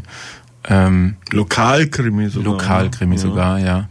Ähm, bei den anderen, Maigret, äh, was hatten wir noch, Sherlock Holmes und so. Fred Vargas hatten wir genannt. Ich, aber ich meine, da muss man Jerry natürlich auch Cotton, noch, früher immer Manhattan natürlich. Muss man natürlich irgendwie auch nochmal die zeitliche Perspektive sehen. Also ich meine, das London das, äh, von Sherlock Holmes ist natürlich äh, kein London, das man heute irgendwie wiedererkennen würde. Ich glaube, dass da mhm. schon diese Faszination des, des äh, viktorianischen London eher dann die Rolle spielt, dass die Krimis heute vielleicht noch gelesen werden. Ähm, aber ich glaube auch nicht, dass du, ich, Entschuldigung, wenn ich einhake, ich glaube auch nicht, dass, ja, dass du der, dass zu der damaligen Zeit, als Conan Doyle im Strand Magazine diese Sherlock Holmes Geschichten äh, veröffentlicht hat, der Fokus der Leser auf London lag, dass sie sagen, endlich spielt mal ein Krimi in London, sondern da lag der Fokus auf dem Detektiv. Heute ist es schon ein Stück umgekehrt. Also als der erste Schweinfurt-Krimi da war, war, äh, war der Fokus zunächst mal, hey, wir haben einen Krimi, der in Schweinfurt spielt. Ne? Mhm. Ja, aber es ist doch trotzdem so, dass ähm, gewisse Geschichten auch nur funktionieren durch den Ort, an dem sie spielen. Also wenn wir jetzt gerade schon bei Fortsetzungsgeschichten aus dem viktorianischen Zeitalter sind so Sachen wie äh, Dracula funktioniert halt einfach nur in Transsilvanien. Ne? Und das wäre zum Beispiel auch sowas, diese ganzen Bram Stoker-Nummern oder so. Oder jetzt eben, wir haben es vorhin gesagt, die Schweden-Krimis, ähm, wir haben es gesagt, wenn die Nachrichten liefen, ne? äh, so richtig deprimiert kannst du halt auch nur in, im Norden sein, ne? wahrscheinlich obwohl natürlich auch bei Donna Leon und bei Henning Mankell und wie sie alle heißen, ähm, die Perspektive ein bisschen eine andere ist. Ne? Also das sind ja äh, Bestseller, die weltweit funktionieren. Ähm, du würdest es dir wünschen, aber ich fürchte, dass äh, die Schweinfurt-Krimis in Ystad äh, in Schweden oder in äh, Venedig in Italien eher nicht so rezipiert werden. Ja ne? gut, also das ist, glaube ich, das fängt ja schon bei den Allgäu-Krimis der Kluft, von Kluftinger, also der, der Kluftinger Gestalt an. Also es wird natürlich nur dann für Leser interessant, ähm, wenn sie dieses Gebiet kennen, weil sie zum Beispiel dort Reisen hinmachen, weil sie dort gerne Urlaub hinmachen. Also Allgäu ganz typisch oder jetzt so diese bretonischen Krimis oder es gibt Sardinien-Krimis und was weiß ich. Ähm, das wird man also jetzt mit Schweinfurt vermutlich nicht erreichen und da ist wahrscheinlich dann letztendlich der, der Knackpunkt er, er, erreicht, ähm, wo das sich der Lokalkrimi, äh, der sehr eng dann doch auf dieses, auf diese Stadt, auf diese Region beschränkt ist, von Krimis unterscheidet, die halt den Bogen weiterspannen. Das heißt, man braucht doch so ein bisschen die Bekanntheit, den touristischen Kick. Also hättest du vielleicht lieber äh, die Krimis in Bamberg spielen lassen sollen, mal ganz böse gesagt. Naja, es gibt Bamberg-Krimis, also und zwar genügend und auf dieses Terrain hätte ich mich nicht gewagt. Da hätte ich wahrscheinlich Bamberg nicht mehr betreten dürfen, weil es da zwei, drei Platzhirsche gibt seit Jahren, die äh, eifrig äh, natürlich den Bamberg-Krimi verteidigen. Ja, die, die Legitimation wäre ja auch eine andere gewesen. Ich meine, die, du kannst die Schweinfurt-Krimis auch deswegen schreiben, weil du äh, genau. hier aus der Gegend kommst. Ja. Du warst hier äh, bei der Justiz in den ja. 70ern. Ähm, also das ist natürlich auch eine andere, äh, ja, eine andere Legitimation, mit der du die Krimis schreibst. Ich hätte schon noch einen Würzburg-Krimi schreiben können, weil ich in Würzburg mein Berufsleben verbracht habe. Äh, Bamberg-Krimis hätte ich schon deshalb nicht schreiben können, das sagst du ganz richtig, weil ich eigentlich die Stadt nicht wirklich kenne. Die, die, die kenne ich halt von Besuchen und ähm, aber ich, ich bin nicht in, in, in interner dieser Stadt drin. Aber trotzdem stimmt dein Argument, äh, Christian, dann doch nicht ganz, weil ja auch die Bamberg-Krimis, also die jetzt vielleicht aus einer Stadt kommen, die touristisch interessanter ist als mhm. Schweinfurt, natürlich aber trotzdem nicht äh, den, den deutschlandweiten Erfolg haben. Die blieben schon auch lokal begrenzt, wie auch äh, die Würzburg-Krimis des Kollegen Hut mit dem Schoppenfetzer. Also auch Würzburg ist eine Touristenstadt. Äh, da sehe ich jeden Tag, wenn die chinesischen und japanischen Gruppen durch die Stadt eingeschleust werden. Und trotzdem haben die Würzburg-Krimis jetzt keine Internationalität äh, erlangt und sind, soweit ich weiß, noch nicht ins Chinesische übersetzt worden. Wir haben nur den unschlagbaren Vorteil, dass man sie um einen Boxbeutel hängen kann und gemeinsam verschenken kann. Ja. Das bringt natürlich ein bisschen was wahrscheinlich. Ähm, was mir jetzt aber auch immer wieder auffällt, ist, dass es dennoch international gelesen wird und das ist ein ganz interessantes Phänomen. Also man verkauft diese Bücher ja inzwischen auch übers Internet und mhm. ähm, gerade wenn man jetzt in die USA schaut, teilweise, ich glaube Neuseeland gibt's Leute, die Schweinfurt kriegen. Ja, das hat dann wieder was mit den äh, Expats zu tun, kann man sagen. Ne? Ja gut, mich erreichen jetzt weniger, am Anfang war es stärker gewesen, weil es halt neu war. Ähm, beim 8.9. ist da natürlich auch ja so eine gewisse, haben wir vorhin schon drüber geredet, so eine gewisse Gewöhnung auch eingetreten. Also das, das, das wird dann zwar natürlich genauso gerne wahrgenommen und genauso gerne gelesen, aber man reagiert nicht unbedingt mehr so, so, so, so sofort darauf. Na, ganz am Anfang kamen also tatsächlich schon Rückmeldungen, also zum einen von Experts aus Berlin, also ich weiß, das ist eine ganze Reihe von Büchern. Expats, Expats aus Berlin. Aus Berlin. Expats ja aus Berlin, also, also Leute, die halt in Berlin leben, also und äh, mit Schweinfurt verbunden sind. Aber tatsächlich ganz am Anfang habe ich auch erfahren, dass es also eine durchaus eine, eine Leserschaft in, in den Vereinigten Staaten, in den USA gegeben hat oder wahrscheinlich sogar immer noch gibt. Logischerweise also halt äh, vor allem Frauen, die irgendwann seit dem Zweiten Weltkrieg mit GIs äh, verheiratet in die Vereinigten Staaten gezogen sind, dort vielleicht mittlerweile Kinder, Enkel oder sonst was haben. Ähm, und tatsächlich, also äh, da gab es Reaktionen. Ich habe ja seit vielen, vielen Jahren eigentlich keinen Kontakt mehr aus Schweinfurt. Es war so schön und plötzlich ist mir wieder eingefallen, dass diese Gasse Kesslergasse heißt oder so. Also das, die Reaktion gab es durchaus und es gab Neuseeland, es gab Russland, Südafrika gab es auch mal eine Reaktion, ja, also durchaus. Hat natürlich auch den, den Charme, dass sich da, glaube ich, vieles dann auch verklärt über die Jahre bei den Leuten. Ne? Ja gut, ich habe da immer nur sehr rudimentäre Reaktionen. Ist es mal eine E-Mail oder es wird mir mal um eine Ecke herum ausgerichtet. Ich habe leider jetzt noch nie mit ganz konkret mit jemandem reden können, der beispielsweise jetzt seit 50 Jahren in den USA lebt und durch die Schweinfurt-Krimis jetzt noch mal so eine Art Rückerinnerung, vielleicht auch nostalgische Erinnerungen an die, an die Heimatstadt äh, erfahren hat. Wie das genau vor sich geht, weiß ich nicht. Würde mich interessieren. Vielleicht treffe ich ja irgendwann mal jemanden, mit dem ich über so ein Thema äh, eingehender reden kann. Jetzt steht ihr beide ja auch, äh, gerade bei den ersten Bänden war es ja so in so einem Schaffensprozess dann noch in relativ engem Kontakt. Und ähm, wie sehr ist so ein Krimi dann etwas, wo du sagst, ich mache das wirklich komplett alleine? Und wie sehr ist sowas, na komm, ich frag schon mal nach und hast du einen Tipp oder hast du eine Idee oder so? Und äh, wie sehr kann man einen Autor auch beeinflussen, Raphael? Oh, schwierige Frage. Äh, ich weiß ja nur, wie sehr man ein Auto beeinflussen kann am Beispiel meines eigenen Vaters. Ähm, da ist schon auch viel Sturheit dabei. Ähm, also ich glaube, bei den ersten Büchern war das tatsächlich so, wie ich es eben schon mal gesagt habe, dass äh, wir uns noch mehr ausgetauscht haben, dass wir auch noch mehr über den Plot geredet haben, ähm, bevor er dann geschrieben hat. Das ist auch die letzten Jahre, da ist ein bisschen mehr Routine reingekommen. Ähm, wie ich eben schon auch gesagt habe, die Fristen werden immer knapper zum Ende hin. Ähm, deswegen ist da Intervention und Einhaken auch ein bisschen schwieriger geworden. Aber äh, du hast schon auch recht, ich habe natürlich auch weniger Zeit mittlerweile als früher, die Texte gründlich zu lesen und äh, da Tipps zuzugeben. Ähm, insofern, also die Beeinflussung hat stark abgenommen. Ich glaube, das Einzige, wo ich diesmal wirklich aktiv zu beigetragen habe, ist der Untertitel. Da haben wir uns mhm. drüber unterhalten. Äh, der ja. war, glaube ich, mein Vorschlag. Der war dein Vorschlag, da war ich ja. sehr froh, weil ich mir fiel kein gescheiter Untertitel ein. Ähm, Unterwelt ist dann aus dem Untertitel geworden. Ähm, ja, also das, ich, ich werde es mal ein bisschen differenzieren. Also das Schreiben selber mh, hm, ist schon eine sehr einsame Angelegenheit. Ich persönlich könnte mir auch schwer vorstellen, ganz schwer vorstellen, sowas zu machen wie dieses Kluftinger Duo. Das wird ja von jeder schreibt ein Kapitel. Ja, das wird ja von zwei Autoren geschrieben. Aber du also, hast doch genau das vor kurzem getan. Nicht mit einem Schweinfurt ja, in der Mainpost. Ja, in der Mainpost dieser Fortsetzungsroman. Allerdings war das ja keine echte Zusammenarbeit, weil äh, da gab es auch kein gemeinsames Konzept. Einer hat vorgelegt, der nächste hat geschrieben, hat es den, den, den Stab an wieder an den nächsten weitergegeben. Da gab es auch keine Absprachen zwischen den Autoren, also es gab kein gemeinsames Konzept. Von daher war es nochmal eine andere Nummer. Schwierige Nummer, muss ich allerdings auch dazu sagen, weil äh, das dann teilweise ein bisschen ausgeufert ist und dann mal jeder meinte, so ein bisschen seinen eigenen Stiefel machen zu müssen. War gar nicht so einfach. Aber naja, hält das nicht auch einen eklatanten Vorteil? Also ich denke, erinnere mich immer an diese denkwürdige Zeit zurück, als äh, wir beide, das ist viele Jahre her, den gemeinsamen Versuch unternommen haben, ein Fitnessstudio zu besuchen. Mit dem Hintergedanken, wenn wir uns beide anmelden, ja du lachst schon, ich weiß auch, wie erfolgreich es war, ähm, dann ist so ein Zwang da, dass wir gehen. Wenn du jetzt einen Co-Autor hättest, wärst du ja viel stärker im Zugzwang, auch Fristen einzuhalten. Nein, also das geht nicht. Also er würde, glaube ich, jeden Co-Autor innerhalb kürzester Zeit äh, ermorden. Ja. Äh, du ihn oder er dich? Also ja, ist, der äh, Co-Autor genau, würde wahnsinnig. Der, er würde wegrennen, er würde wahnsinnig Nein, also ich habe eingeliefert werden. Ich habe ja gesagt, man muss es differenzieren. Ähm, äh, das Schreiben selber, also dieser, dieser Akt, viele Leute, die nicht, wissen ja gar nicht, was Schreiben eigentlich heißt. Es ist schon oft eine stundenlange Arbeit, wo man ganz einsam, also ich sitze ja am Laptop, da sitzt und Wort Kannst für Wort. traurige Musik einspielen. Ich merke, wie die Leute ja, draußen gerade ja, das Weinen beginnen. Ja, sie sollen auch weinen, damit sie wissen, was das für eine Arbeit ist. Ähm, also diesen, diesen Prozess des Schreibens, des oft auch um Worte ringens und so weiter, das kann ich mir schwer vorstellen, dass man das irgendwie gemeinsam hinkriegt. Das weiß ich nicht.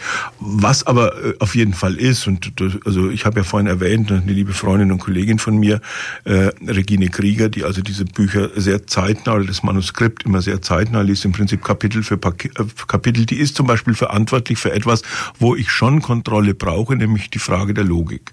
Also die ist wirklich dafür verantwortlich, ähm, die, die Logik der Handlung, der, der, der Zeitabläufe, der Entwicklung der Personen und so weiter zu überprüfen. Die macht weniger an Sprache rum, da hat sie auch mal, das ist eine Anwendung, ist das Wort an der Stelle so richtig oder so, aber das ist weniger. Aber die liest sehr stark, sie ist dafür, also da hat sie wirklich ein Händchen dafür, sie liest sehr stark auf Logik. Und das brauche ich. Also ich könnte jetzt so ein Krimi nicht ganz alleine schreiben, sozusagen, ohne jegliche Kontrolle, das wird nicht funktionieren. Also ich so. versuche dann manchmal eher bei der Sprache einzuhaken, das wird aber meistens äh, gekonnt ignoriert. Ja, ich erinnere, ja, oder, oder auch bei Bildern. Ich erinnere mich immer noch an das Sweatshirt mit der Innentasche. Ja, berühmt berüchtigt, ich weiß. Das Sweatshirt mit der Innentasche? Ja, da, da gibt eine Jogging-Szene und dann zieht, ich glaube, Blackie selber aus seinem Sweatshirt, mit dem er joggt, ein Handy hervor und er behauptet bis heute aus einem Sweatshirt äh, mit Kapuze könne man kein Handy hervorziehen, weil es da keine Tasche gäbe. Keine Innentasche. Hast du schon mal eine Innentasche in einem Sweatshirt gehabt? Hat ein Sweatshirt eine Außentasche? Ja, ja, ja nee, Fragen über genau. Fragen. Ja. ja. das sind so die kleinen Fragen des Alltags, mit denen man sich herumschlagen muss. Ja, da, da, da gibt es eine, eine, eine Reihe von Beispielen. Ähm, nein, ich verschließe mich dem nicht. Also ich kann mich jetzt nicht ganz konkret in, in, in, in dem neuen Buch gab es auch ein Wort, wo dann Regine kam und sagte, hey, das ist so old-fashioned, das ist so von, von anno dazu mal. Ähm, und dann habe ich mich dazu wirklich breitschlagen lassen, ein neues äh, zu finden. Nur ich habe schon so verdrängt, dass ich gar nicht mehr weiß, um welches Wort es sich Aber die interessante hat. Frage, die ja auch jetzt kommt, ist natürlich, ihr seid jetzt beides Leute, die äh, viel stärker als ich noch ähm, Hochliteratur schätzen und lesen. Ne? Wo ich dann eher so im Eskapismus der Belletristik versinke. Da seid ihr dann durchaus mal, also ich kann mich erinnern, ihr habt äh, ganze Reisen unternommen auf den Spuren bekannter österreichischer oder auch deutscher Schriftsteller, um ja. irgendwelche Häuser zu besichtigen und solche Dinge. Ähm, wie sehr macht man davon Abstriche, wenn man Schweinfurt-Krimi schreibt? Also ähm, jein. Also ich stelle meinem neuen Krimi beispielsweise ein Zitat von Fjodor Michailowitsch Dostojewski voran. Bietet sich an bei der Russenmafia. Ja, zum das Beispiel. Buch ist aber nicht ganz so dick geworden. Ja, zum Beispiel. Äh, Personenanzahl ist auch geringer. Zum Beispiel. Und ich spiele zum Beispiel in dem Buch Sommernachtstraum, wo es um ähm, ähm, äh, auch das Theaterschloss Masbach geht, spiele ich mit Shakespeare-Geschichten und mit Shakespeare-Atmosphäre. Also, ich versuche ich habe einen Lieblingssatz. Und der, mm, der gilt eigentlich für mein ganzes Schreiben. Ich sage ihn vielleicht zweimal, damit man beim ersten Mal nicht ganz versteht. Er ist von Hugo von Hoffmannsthal, einem ähm, äh, österreichischen Autor und Dramatiker, bekannt geworden durch den Jedermann, der jedes Jahr in Salzburg aufgeführt wird. Und der sagte den schönen Satz, das Tiefe, also das wirklich Wichtige, das muss man beim Schreiben verstecken. Wo? An der Oberfläche. Also das war sozusagen sein Credo. Man kann oberflächlich schreiben, aber das kann tief sein. Aber dieses Tiefe muss man irgendwo verstecken. Wenn es nur tief und ah, äh, ganz, ganz sinnhaft ist und so, dann wird ja oft diese unerträgliche Literatur. Ist ja übrigens auch ein sehr deutsches Phänomen, ne? Also diese Trennung, wie du es gerade genannt hast, in die Hochliteratur und dann die sogenannte Trivialliteratur und alles, was mit Krimis und äh, Mittelalterromanen und so zu tun hat, ist per se jetzt erstmal in die Trivialliteratur reinzupacken. Und ähm, was weiß ich, ein äh, Daniel Kehnmann, Thomas Bernhard, äh, Elfriede Jelinek etc., pp., wie sie alle heißen, die sind dann die Hochliteratur, das ist schon sehr deutsch. Also ich glaube, in den, in den in Frankreich oder in den in, in Großbritannien oder so ist äh, das ist es nicht so nicht so stark ausgeprägt. Ja, wir ja. machen aber die Trennung ja nicht nur bei Literatur, wir machen sie ja beispielsweise auch bei Musik, wir machen sie ja, bei Filmen. Ständig, ja. Also das ist ein deutsches Phänomen auch. Ähm, es ist klar, also ich kann einen Schweinfurt-Krimi, der muss unterhaltlich sein, der muss, äh, den wollen die Leute lesen, da, da, das kann nichts Hochgestochenes sein. Ähm, auf der anderen Seite, es muss aber auch nicht nur jetzt trivial und oberflächlich sein. Ja, auf der anderen Seite, du sagst, wir machen diese Unterscheidung. Wenn du jetzt zum Beispiel der von dir hochgeschätzte Dennis Scheck, ne, der immer in Druckfrisch äh, Bücher bespricht, der würde ja jetzt den durchschnittlichen Regionalkrimi auch nicht mit der Beißzange anfassen. Der würde ja bei mhm. ihm aufs Förderband rutschen und direkt genau. in den Container. Ne? Ja, den würde er gar nicht zur Kenntnis nehmen. Mhm. Also das also sagt er auch öfters. Wir hatten mal irgendwie sowas gesagt, die, die, die, die Sintflut der Regionalkrimis oder die, die, die, der Tsunami der, der, der, der Das Schlimmste, was ich gelesen habe, so. ist die Paralympics der Literatur. Ja, das ist auch sowas, ja. Naja, also es ist ja nicht ganz falsch. Also ich gucke ja auch in das rein, was Kolleginnen und Kollegen da so machen. Und mm, ja, bei manchem denke ich mir auch, mein Gott, muss das jetzt wirklich sein? Ähm, wir haben übrigens gerade noch eine Rückmeldung bekommen, äh, dass deine Krimis sehr wohl auch in Indien gelesen werden. Oho, das ist natürlich eine neue Information. Schön, schön.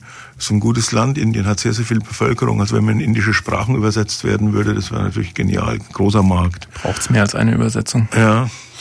Ist, ähm, auch, ist auch noch eine interessante Frage. Übersetzung.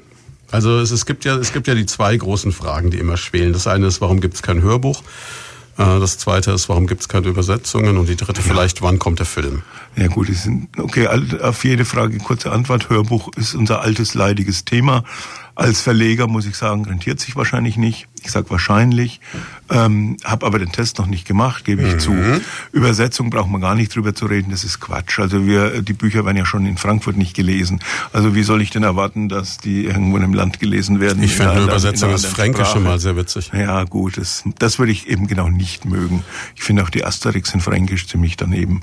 Ähm, naja, obwohl ja die spannende Frage schon wäre, äh, in Schweinfurt, ähm, wie würde eine Übersetzung ins Türkische oder ins Russische funktionieren? Weil wir es doch eben davon hatten, ähm, mhm in welchen Communities wird das Buch, werden die ja, Bücher dann rezipiert? Da müsste man aber mit dem Buchhandel reden, ob es in Schweinfurt überhaupt eine nennenswerte türkische ähm, Literatur gibt, die in den Regalen steht. Ich habe noch niemals türkische Literatur in der Schweinfurter Buchhandlung gesehen. Also Tageszeitungen sieht man. In Tageszeitungen sieht man, Bücher habe ich eigentlich noch nie gesehen. Es gibt sie vielleicht, aber ich habe sie dann zumindest nicht ich wahrgenommen. Ich glaube, das läuft übers Internet, wäre jetzt mein Gedanke, dass sowas halt einfach übers Internet gekauft ja, wird. Ja, ja und die, die dritte Frage der Verfilmung, also das schwelt ja seit Jahren. Also es gibt hier einen Schweinfurter äh, Schauspieler, der auch ein paar Filme schon gemacht hat. Mittlerweile hat er sich namentlich etwas umbenannt. Ähm, der ist mal auf mich zugetreten. Wir du meinst halt, einen Herrn, der vom Kid zum Kilian wurde? Genau. Nee, nicht vom Kid zum Kupfer wurde er. Ein ganz, ein ganz lieber Kollege, äh, mit dem ich auch in Heft immer wieder im Austausch stehe, ähm, der versucht es immer wieder mal. Also neulich hat er mir eine Mail geschickt, äh, hm, ja, er will es im Winter über mal wieder irgendwo pitchen, nennt er das immer. Ähm, ob's nun, ich habe ja mal einen Drehbuchentwurf gemacht, ähm, ob man das mal weiterentwickeln könnte. Also da würde ich mal sagen, ist das aller, allerletzte Wort vermutlich noch nicht mhm. gesprochen. Die Filmbranche denkt mal in sehr, denkt man mal in sehr langen Dimensionen. Und bevor ein Projekt, Projekte, die werden irgendwann mal entwickelt, liegen jahrelang irgendwo rum und dann werden sie plötzlich doch aufgenommen. Also es kann sein, dass im Zuge dieser Regionalisierung, dieser Spaß am Lokalen, am vielleicht auch manchmal ein bisschen am Provinziellen, da sowas noch eine Chance hätte. Die Geschichten, glaube ich, würden sich eignen. Ich schreibe sie auch schon immer ein bisschen so aufs Filmische hin. Meine Episoden sind ja relativ kurz und auch mit Cliffhangern immer sozusagen gestrickt. Also das ist ja nicht schon nicht absichtlich so gemacht und entspricht so mehr meiner Art, wie ich gerne erzähle. Also ich würde sagen, filmisch, ja, wahrscheinlich eher nicht, aber das letzte Wort ist sicher noch nicht gesprochen. Du wärst an Bord, Christian, oder? Du willst unbedingt vor die Kamera. Äh, ein klares, äh, ich glaube nicht. Wer spielt dich dann? Ja gut, wir müssen jemanden finden, der mir halt ein bisschen äh, entspricht. Also Ist schwierig, ne? Weil die meisten, die ich mir vorstellen könnte, sind englischsprachig. Jason Statham. Mhm. Ja, also der junge Bruce Willis. Der junge Bruce, Ja. der, an den dachte ich auch gerade. Ja, so, so, so der, der, der deutsche Markt. Russell halt. Crowe vielleicht noch dieser, mit weniger Haaren. Dieser Ofarim oder sowas, ne? Ähm, Ja gut, wie Moritz bleibt treu als Gil, Method-Actor. Gil Ofarim oder irgendwie Gil sowas. Ofarim. Ja. Nein. ja, du hast ja nach jemandem gesucht, der dir entspricht. Oder eine Netflix-Serie draus machen. Wenn schon, denn schon. Netflix braucht Material, da kann man alles verkaufen. Ne? Ja, es ist, es ist schwierig. Also man Film bedeutet ja auch äh, ungeheuren Einsatz, also einen finanziellen Einsatz und Aufwand und das muss ich ja irgendwie rechnen und ich meine, man kann sich ja dann ausrechnen, wie viele potenzielle Zuschauer man haben würde, egal ob das eine Kinogeschichte, eine Fernsehgeschichte oder eine reine DVD-Produktion oder eine Stream-Produktion wäre. Ähm, Das, das, das ist eher, also das ist eigentlich, da denke ich gar nicht, eigentlich nicht wirklich drüber nach. Worüber du dagegen immer nachdenken musst, ist, welche Farbe bekommt das neue Buch. Weil äh, das ist ja auch ein interessantes Phänomen. Die Leute kaufen es ja gar nicht unbedingt immer äh, nach dem Titel oder so. Sie fragen immer, welche Farbe wird es denn haben. Ja, ja, ja, das ist das Gelbe und das Rote und das, das, das Grüne. Also das hat sich im Buchhandel so entwickelt. Ähm, diesmal es war eine interessante Frage, die Frage gar nicht so stark. Das, das letzte Glühweingift war ja sehr rot gewesen, ist auch überall rausgestochen. Wir haben diesmal eine etwas andere Optik. Sie unterscheidet sich eigentlich nicht wirklich jetzt von, von, also die Aufmachung ist die gleiche. Es ist ja eine Serie, die soll auch im Regal schön ausschauen. Aber wir haben diesmal eine sehr imposante Schweinfurt-Kulisse mit einem gigantischen Mond und einem Sternenhimmel über Schweinfurt. Es sieht fast so aus, als ob dieser Mond auf die Stadt stürzt im, während der schrecklichen Rauhnächte, während der schrecklichen Rauhnächte. Ähm, es finde ich diesmal, es wirkt etwas dunkler als sonst, aber ich persönlich finde es sehr schön. Stadtansicht, ich guck gerade, ist von der Maxbrücke aus quasi. Ne? Von der Maxbrücke sozusagen rüber auf die auf das Harmoniegebäude und äh, hinten dann mein Café bis hin zur Heiliggeistkirche. Man sieht den Schrotturm, man sieht Ansätze der der Mainschleuse und eben so eine relativ dunkle Silhouette der Stadt. Ich ist finde ja, das sieht ein bisschen aus, als würde der Todesstern über Schweinfurt schweben. Ja, da kommt jetzt deine Star Wars Verbundenheit. Ich habe jetzt eher gedacht, ich, ich suche noch einen heulenden Wolf und das ist irgendwie so eher so ein Horrorroman. Es ist ja auch Rauhnachtgrauen. Naja, das sprichst du jetzt ein Thema an, über das wir vielleicht heute auch noch ein bisschen reden sollten. Und worum geht's eigentlich in dem neuen Schweinfurt-Krimi? Interessante Idee, könnten wir machen. Könnte man machen, ja. Ähm, und ähm, ja, Rauhnacht Grauen habe ich ursprünglich tatsächlich, da würde der heulende Wolf ein bisschen reinpassen. Schon natürlich angelehnt an diese Nächte zwischen Weihnachten und Dreikönig im Großen und Ganzen. Man kann gar nicht genau so definieren, wie viele Rauhnächte es eigentlich gibt. Wir Und müssen, bevor wir weiter über die Rauhnächte sprechen, kurz deinen Sohn verabschieden, der Oh das los ist muss. richtig. Ich muss los, genau. Ja. Es tut mir leid. Vielen Dank, dass du da warst. Gerne, sehr Man gerne. hat selten Gäste aus Tübingen in dieser Sendung. Ja, die ab und zu mal, wenn ich mal in die Heimat zurückfahre, gerne wieder. Kannst auch mal nur mich einladen. Ich habe auch viele spannende Dinge noch zu erzählen. Oh doch, er hat also Können, können wir sofort machen, wenn du das nächste Mal da bist. Dann ist auch die Unterbrechung durch den Vater nicht immer so gegeben. Kein Problem. Ja, Das bin ich ja gewöhnt. Danke, ja Gott, ein, ein Leid, das dich seit Jahrzehnten begleitet. ne? Also Traurige vielen, vielen Musik Dank, dass du da warst. Genau, traurige Musik spielen wir jetzt noch zum, zum Gehen und ähm, du kannst im Auto noch ein bisschen zuhören und äh, wir hören uns jetzt weiter an, was Lothar über Rauhnächte zu sagen hat. Also Rauhnächte, Genau. klar, das, ist, das kennt jeder, das ist eine ganz besondere Zeit im Jahr. Man darf, glaube ich, keine Wäsche waschen. Ich sag nachher was dazu. Nur zu. Okay. Dann erstmal. Ich bin da Tschüss. weg. Genau. Genau, alles klar. Tschüss und äh, ja, was kann man sagen über die Rauhnächte? Ach so, wir machen gleich weiter. Ich dachte, was es hast gibt- du gedacht? Was Ich dachte, willst es gibt das nur Musik. Ja gut, dann gibt's Musik, ne? Also pass auf, da bin ich nicht so. Ich habe Okay. Musik. Kein Problem. Jetzt hast du mich, jetzt hast du mich rausgefeuert. Jetzt muss ich 700 Knopf Okay, verdrücken. jetzt wirst du mal zeigen, was man ist. Halb zwölf, halbe Stunde noch mit Lothar Reichel, dem Autor der Schweinfurt-Krimis. Der neue Band ist raus, der neunte Rauhnacht Grau- Grauen, meine Güte. Rauhnacht Grauen heißt Hm. Ja, muss Lecki man in der üben. Muss man üben, ja. Muss ich noch reinkriegen bis zum kommenden Donnerstag. Da ist große Lesung in der Rathausdiele. Aber jetzt erstmal zum Thema, wie der Titel, Rauhnacht. Jeder kennt dieses Wort Rauhnächte, wobei Hm. es eigentlich eher was, sag ich mal, auch Altertümliches mittlerweile. Ja, es ist ganz interessant. Also zum einen interessant, wenn man mal jetzt äh, durch die Buchhandlungen streift, ähm, wie viele Bände oder Bücher es in diesem Jahr zum Thema Rauhnächte gibt. Keinen Krimi, sondern tatsächlich so Bücher über das Brauchtum. Es hat in dem Jahr Konjunktur, habe ich nicht geahnt, als ich das geplant habe, aber es gibt Unmengen davon. Ja, schwelt aber schon so zum, seit ein paar Jahren. Das ist so. Ja, aber es wird in gerade diesem- auch wieder bei Frauen. Ne? Ja, ja, also man, was man da alles machen kann in den Rauhnächten und, und für sich selber zur Ruhe kommen und räuchern. Also das, das ist, räuchern ist nämlich das Stichwort. Es hat eigentlich gar nichts mit Rau zu tun, soweit man weiß. Ganz geklärt scheint es nicht zu sein, aber wahrscheinlich ist es so, dass das Wort eigentlich von dem Wort Rauchnächte kommt. Und zwar nicht, da wurde nicht etwa geraucht, sondern es war äh, in früheren Zeiten so, dass man zu bestimmten Zeiten zum Beispiel um Weihnachten herum die Wohnungen ausgeräuchert hat, um böse Geister zu verscheuchen. Das ist ein Phänomen, das gibt's heute in vielen Ländern, in Asien oder so noch, in Land wie Burma, in dem ich öfters war. Es ist also üblich, dass man mehreres Mal im Jahr Zeremonien durchführt, wo Häuser und Wohnungen ausgeräuchert werden, also dort eher mit, äh, mit Sandelholz und Räucherstäbchen. Ähm, bei uns früher wurde das wohl auch mit irgendwelchen Duftstoffen gemacht und es scheint so zu sein, dass das Wort äh, daher kommt. Ganz geklärt ist es nicht. Es gibt auch eine Theorie, dass es also von, von Pelzen kommt, weil auch da irgendwo für ein früheres Wort für Pelz irgendwie mit Rauch zu tun hatte, aber das habe ich nie so ganz verstanden. Ähm, also es scheint tatsächlich mehr so diese Rauchnächte zu sein. Es waren wohl seit der germanischen Zeit schon irgendwelche besonderen Nächte. Klar, es sind die dunkelsten Nächte des Jahres. Es ist da, wo dann zumindest auch in unserem Kalender dann ja auch das neue Jahr beginnt, dann seit der Christianisierung Europas dieses mit vielen Emotionen bedeckt, äh, belegte Weihnachtsfest und die Zeit danach. Und so hat sich halt sehr, sehr viel Brauchtum um diese Rauch, Rauhnächte entwickelt, auch im, im Alpenraum. Also da gibt es ja die sogenannten Perchten. Das sind in Pelz und Fell gekleidete Figuren, die dann nachts durch die Gegend streifen und die Leute erschrecken und mit Rasseln und Klingeln und, und, und, und so weiter da äh, viel Radau machen, auch wohl Radau wieder, um böse Geister zu, äh, zu vertreiben.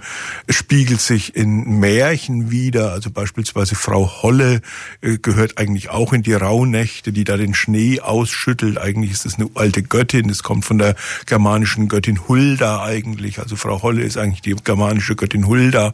Äh, da hat sich jede Menge so an Brauchtum ein, äh, angesammelt und dann kamen noch so germanische Legenden dazu, wie das in dieser Zeit das wilde Heer unter der Führung von Wotan nachts durch die Lüfte braust und die Leute erschreckt.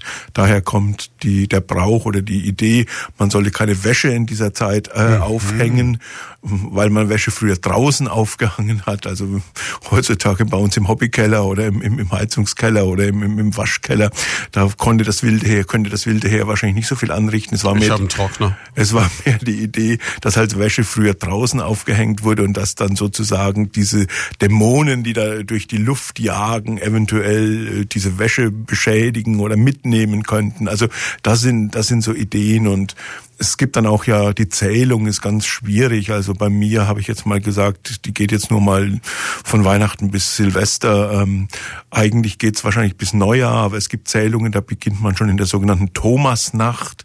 Das war früher der 21. Dezember, also sozusagen der Winterbeginn war früher die Thomasnacht. Es gab auch Tradition, die Rauhnächte mit dem 21. Dezember beginnen zu lassen. Also eigentlich ein ganz interessantes Thema. Auf der anderen Seite habe ich gemerkt bei der Recherche, es wird einiges drüber geschrieben, aber so richtig weiß keiner was. Also im Prinzip tritt jeder den gleichen Quark irgendwie breit. Wie kommt man jetzt aber von der Rauhnacht zur Russenmafia? Ja, also es war am Anfang eigentlich gar nicht so. Ja, ich hatte eigentlich ganz am Anfang vor, tatsächlich bei diesen rauen Nächten mehr mit so dieser mit dieser nordischen Mythologie zu spielen, also das wilde Heer, Wotan und so weiter und so fort. Diesen Frau Holle ähm, Aber du Mythos hattest ja schon mal in einem Band so einen Fantasy-Aspekt drin, so einen leichten. bei ne? Burgisnacht, ja. Und da ist halt immer die Frage, kommt das an bei den Leuten? Oder sagen sie, jetzt dreht er durch, der Reichel? Na, Fantasy ist es nie. Also es ist ein Spielen mit, mit, mit, der, mit der Grenze, Grenze, ähm, aber es ist keine Fantasy. Es gibt keine übersinnlichen äh, Elemente, es gibt nichts, was äh, dann irgendwo im Bereich bleibt, hier sind Geister im Spiel und es ist nicht mehr weiter aufzuklären. Na, na, na. Also das war auch in Walpurgisnacht nicht so. Da habe ich ja mit dem Mythos von Hänsel und Gretel gespielt und mit der Frage, kann es heute eine Hexe geben? Das war aber psychologisch sehr grundiert. Da ging es um eine Frau, die bei einem schrecklichen Unfall ihr Gesicht verunstaltet hatte und sich dann sozusagen selber als Outlaw in den Wald gestellt hat, äh, weil sie mit der modernen Gesellschaft oder mit ihrer, mit ihrer Umwelt nicht mehr klarkam aufgrund ihres persönlichen Schicksals und sich dann in so eine Art Hexenmythologie äh, rein stilisiert hat und angefangen hat, da Kinder sozusagen aller Hänsel und Gretel mhm. zu mästen und am Schluss umzubringen. Harter Tobak war einer meiner härtesten Bücher. Ich nehme diesen Strang in diesem neuen Buch übrigens ganz stark wieder auf. Ähm, aber Fantasy ist es nicht. Die Russenmafia kam eigentlich durch den allerersten Satz. Der allererste Satz dieses neuen Buches heißt, Blätter, Blätter, sein Vater war ein Jäger der Tiger gewesen. Von ihm hatte er die Kunst des Wildern gelernt. gelernt. Trotz der unendlichen Weiten Sibiriens galt sie damals in der Sowjetzeit als ein schwieriges und gefährliches Unterfangen. Und dieser Mensch wird äh, sozusagen im allerersten Kapitel auf den ersten anderthalb Seiten in den Wäldern von Schweinfurt nördlich, äh, nördlich von Schweinfurt, also diese unendlichen Wälder da Richtung Brönnhof, stelle ich mir das so vor, wird er erschossen. Starr vor Entsetzen sah er, wie zwei Gestalten aus den Albträumen seiner Kindheit in die Lichtkegel der Scheinwerfer traten. In der, in der letzten Minute seines Lebens begegnete Alexander Eisentraut zum ersten Mal leibhaftig der Baba Yaga und dem Knochenmann von jenseits des Flusses. Gut, Baba Yaga ist ja wieder eine Hexengestalt. Ne? Die aus der russischen Mythologie. Genau, mit dem laufenden Haus, glaube ich. Genau, ne? also das ist ein, ein Haus auf Hühnerbeinen, das sich drehen kann und auch laufen kann. Eine rothaarige, strubbelige Hexe, äh, die in der ganzen slawischen Welt eine Rolle spielt, Russland bis hin zu Serbien und so weiter. Ähm, und ähm, der Knochenmann von jenseits des Flusses war dann für mich so eine Erfindung. Ähm, ich, ich denke jetzt mehr nach Baron Samedi aus der Voodoo-Mythologie. Ist ne? es aber nicht, wird sich später aufklären, ähm, was der Knochenmann ist, verrate ich jetzt nicht. Ähm, und aus dieser aus dieser winterlichen Szene, die da irgendwo stattfindet, dass da einer wildert, er will noch vor Weihnachten unbedingt ein Reh schießen, damit sie einen Festtagsbraten haben, hat sich dann so diese russische Geschichte entwickelt. Ähm, ich hab's am Anfang wie gesagt, eher aufs Nordische bezogen. Es kommt, auch diese nordische Mythologie kommt in einem zweiten Strang vor, aber ich bin dann doch irgendwo so plötzlich bei dieser Winterwelt geblieben und da hat sich für mich auch Sibirien, Russland, Pelze, äh, Wodka, das hat sich alles für mich ein bisschen so mit dieser, mit dieser Winterwelt äh, in, in den Rauhnächten verbunden und so sind beide Stränge jetzt da. Ist es dann eher Spiel mit dem Klischee oder ist es schon auch knallharte Recherche? Man sucht sich Leute, jetzt wahrscheinlich weniger aus der Russenmafia, aber zumindest russischstämmige Mitbürger, wo man sagt, Mensch, erzähl doch mal. Naja, es ist, das ist eine schwierige Frage. Also, Natürlich, es gibt ja auch Kriminalromane. Ich denke jetzt an den Amerikaner Don Winslow beispielsweise, der viele Krimis und Thriller über die Drogenwelt geschrieben hat die sind, glaube ich, recht gut äh, recherchiert und der ist auch, glaube ich, ziemlich weit drinnen. Das ist das eine. Natürlich recherchiert man auch ein bisschen. Ich schreibe sowas jetzt auch nicht aus, mhm. dem, aus dem Bauch heraus. Aber auf der anderen Seite ist es schon auch, wie du richtig sagst, Spiel mit dem Klischee. Aber das macht auch das Kino und das macht das Fernsehen. Man muss natürlich aufpassen. Ich versuche es immer ein, ein, ein bisschen zu brechen. Also es gibt zum Beispiel eine Szene, wo du mit einem Russen, einem waschechten Russen, Wodka trinken musst. Mhm. Und ich ähm, schildere diesen Russen so klischeehaft, also Glatzkopf, bulliger Mann, äh, so wie man sich vielleicht so einen russischen Mafiamenschen äh, vorstellt. Wahrscheinlich sehen die alle ganz anders aus, mhm. aber irgendwo stellen wir es uns halt so vor. Und dann kommt es auch und Wodka und und ich breche in dem Moment das Klischee, indem ich dich denken lasse, wenn er jetzt noch Nasdrovje sagt, dann muss ich lachen. Also mhm. wenn er jetzt auch sozusagen... Wobei, wobei sie das, glaube ich, nie sagen beim Trinken. Eben. Eben. Aber in unserem Klischee ist es so, dass Russen Nazdrovje sagen. Stimmt gar nicht, mhm. weil es im Russischen gar nicht, das Wort gar nicht gibt. Das ist ein polnisches Wort, das sich dann nur irgendwo so, so, so entwickelt hat. Russen sagen was ganz anderes. Ich lasse ihn dann auch was ganz anderes sagen, aber ich breche dieses Klischee in dem mhm. Moment, in dem ich sage, ich hau jetzt dieses Nazdrovje-Klischee noch oben drauf und damit ist es aber auch wieder gebrochen, mhm. weil natürlich längst nicht alle Russen ständig Wodka trinken und so und, und, und, und, und, und Brüderchen sagen oder mhm. so. Aber es ist halt ein Klischee. Und ich in meinen Büchern, wenn ich Klischees anwende, versuche ich damit zu spielen und sie dann auch immer wieder zu brechen. Es gibt zum Beispiel noch eine andere Szene. Du guckst ähm, also ich schildere schon diese russische Welt, mhm. diese, diese Unterwelt hier auch. Und da gibt's eben zwei Killer, die dann einem russischen Mafia-Boss hier in Schweinfurt Treue schwören müssen, ausgerechnet am ersten Weihnachtstag und ein Stück ihres Fingers dafür opfern müssen. Das ist eine ziemlich, ja, meine Lektorin hat gesagt, da hat sie mal schlucken müssen.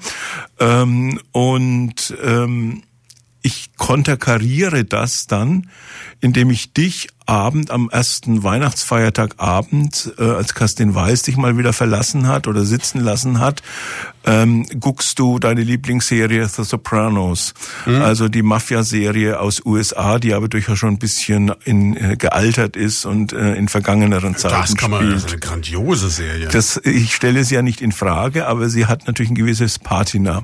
Und du schaust es und denkst irgendwie dann so für dich, ach und ich sitze in meinem blöden Schweinfurt, wo es äh, äh, so sowas gar nicht gibt und sozusagen fantasierst dich so ein Stück in diese Mafia-Welt von Manhattan hinein und gleichzeitig passiert, aber ohne dass du das ahnst, auch in Schweinfurt 200 Meter von dir entfernt ähm, irgendwo äh, so, so, so eine Mafia-Szene. Und damit versuche ich halt auch das Klischee, also auf der einen Seite aufzunehmen, was ist das Mafia-Klischee, und es damit aber auch wieder zu brechen. Also solche Dinge bastel, die bastel ich gerne zusammen. Das ist auf jeden Fall eine Sache, wo ich auch immer überlege, wie sind denn so die Rückmeldungen? Also ist es sowas, wo die Schweinfurter dann sagen, meine Güte, der stellt unsere Stadt aber schon als, als Mörderkriminell dar? Oder? Was will ich in einem Krimi machen? Hm. Ja, na, nein, ich glaube, das kam noch nie und ich, ich denke, das kann ja auch jeder unterscheiden. Also es kann, glaube ich, jeder zwischen Realität und und und und und, und Krimi-Fiktion unterscheiden. Natürlich ist Schweinfurt jetzt ähm, keine Stadt, in der jeden Tag ein Mord passiert. Bei mir sind in diesen neun Krimis viele Morde passiert. Ähm, dein Freund Lothar, der ja nicht ich bin, sondern der Krimischriftsteller aus Irland, sagt in diesem Buch auch, ja, gut, Schweinfurt mutiert immer mehr zur Welthauptstadt des Verbrechens. Äh, aber auch das ist natürlich ja nur ein Spaß. Nein, also das, das glaube ich nicht. Und dass es diese Mafia-Welten natürlich auch in Schweinfurt in gewissem Maße geben wird.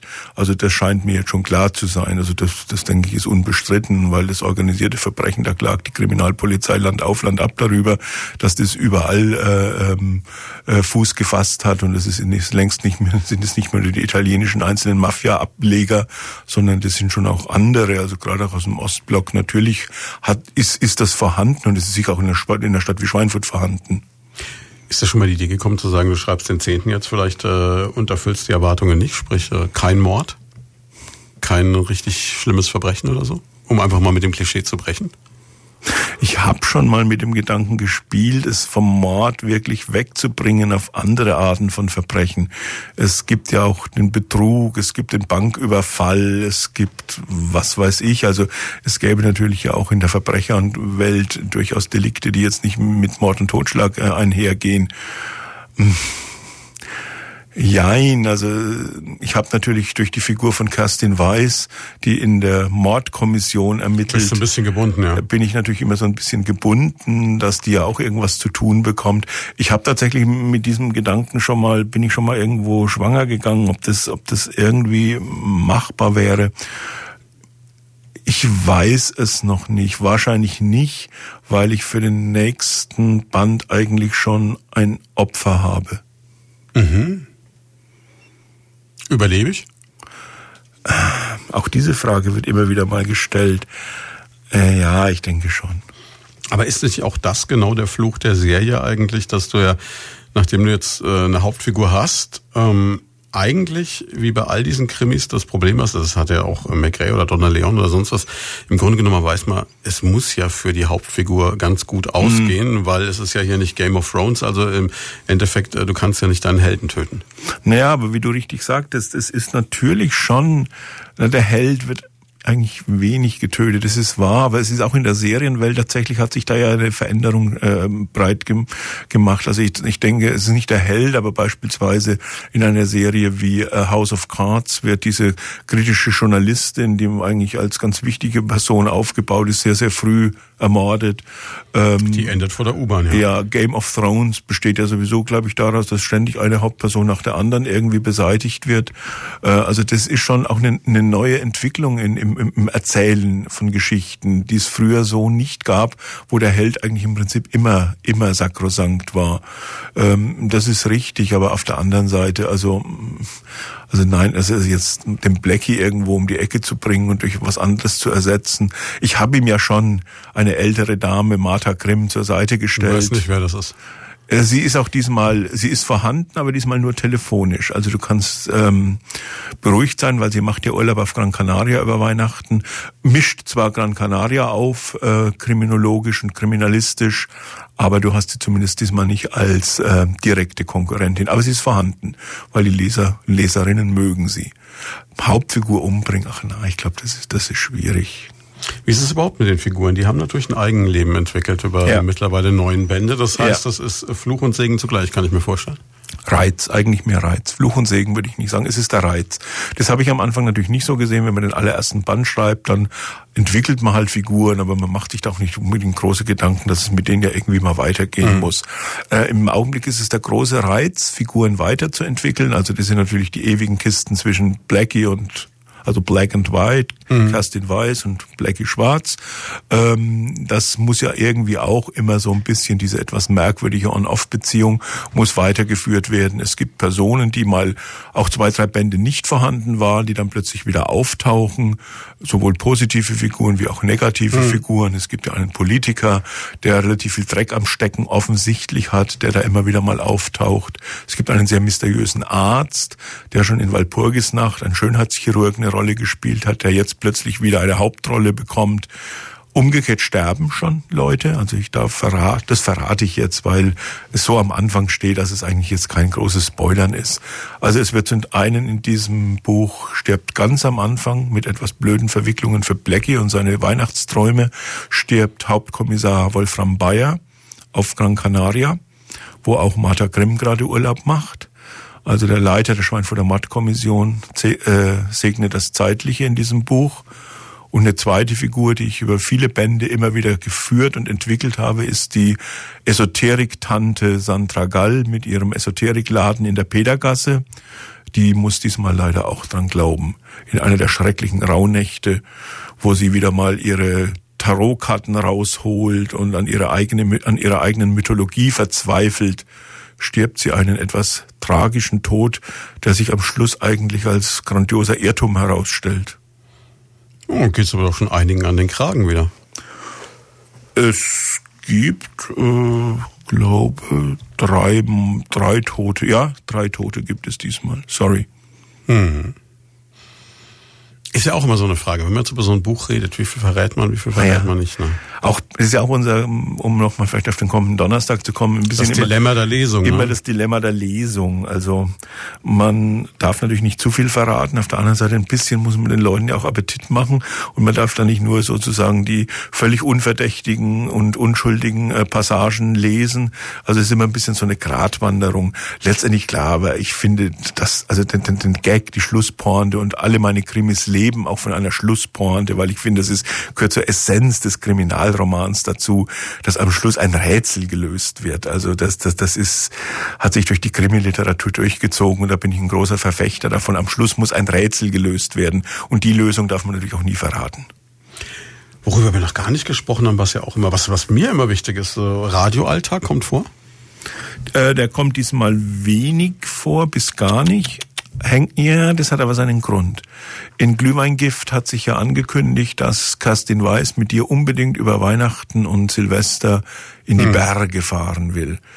Du bist in sozusagen in einem Rausch der Sinne befangen, kaufst dir gleich mal ein neues Auto, mhm. weil du mit der Fiat Parketta nicht in die Berge fahren kannst und vor allem, weil Kerstin Weiß angekündigt hat, dass sie vier Koffer mitnehmen will mhm. und du musst dir gleich mal ein Kombi kaufen, ähm, bist also noch wirklich völlig von Sinnen, dass endlich mal dein Wunschtraum in Erfüllung geht, dass die Frau endlich mal Zeit und, und, und, und auch Nerven für dich hat und ja, dann kommt ihr leider der Tod ihres Chefs auf Gran, auf Gran Canaria dazwischen. Also das spoiler ich jetzt ein bisschen, aber es ist nicht so schlimm, weil sich das auf den ersten zehn Seiten sowieso ereignet. Und damit ist euer gemeinsamer Urlaub ähm, dann leider gestorben. Ihr müsst mhm. die Rauhnächte in Schweinfurt verbringen. Äh, du hast aber Urlaub. Und zum, da habe ich zum ersten Mal die Situation, die auch Daran sieht man, das Buch ist Fiktion. Ja, da habe ich, na ja, komm, du hattest neulich, soweit ich weiß, das zwei Wochen Urlaub.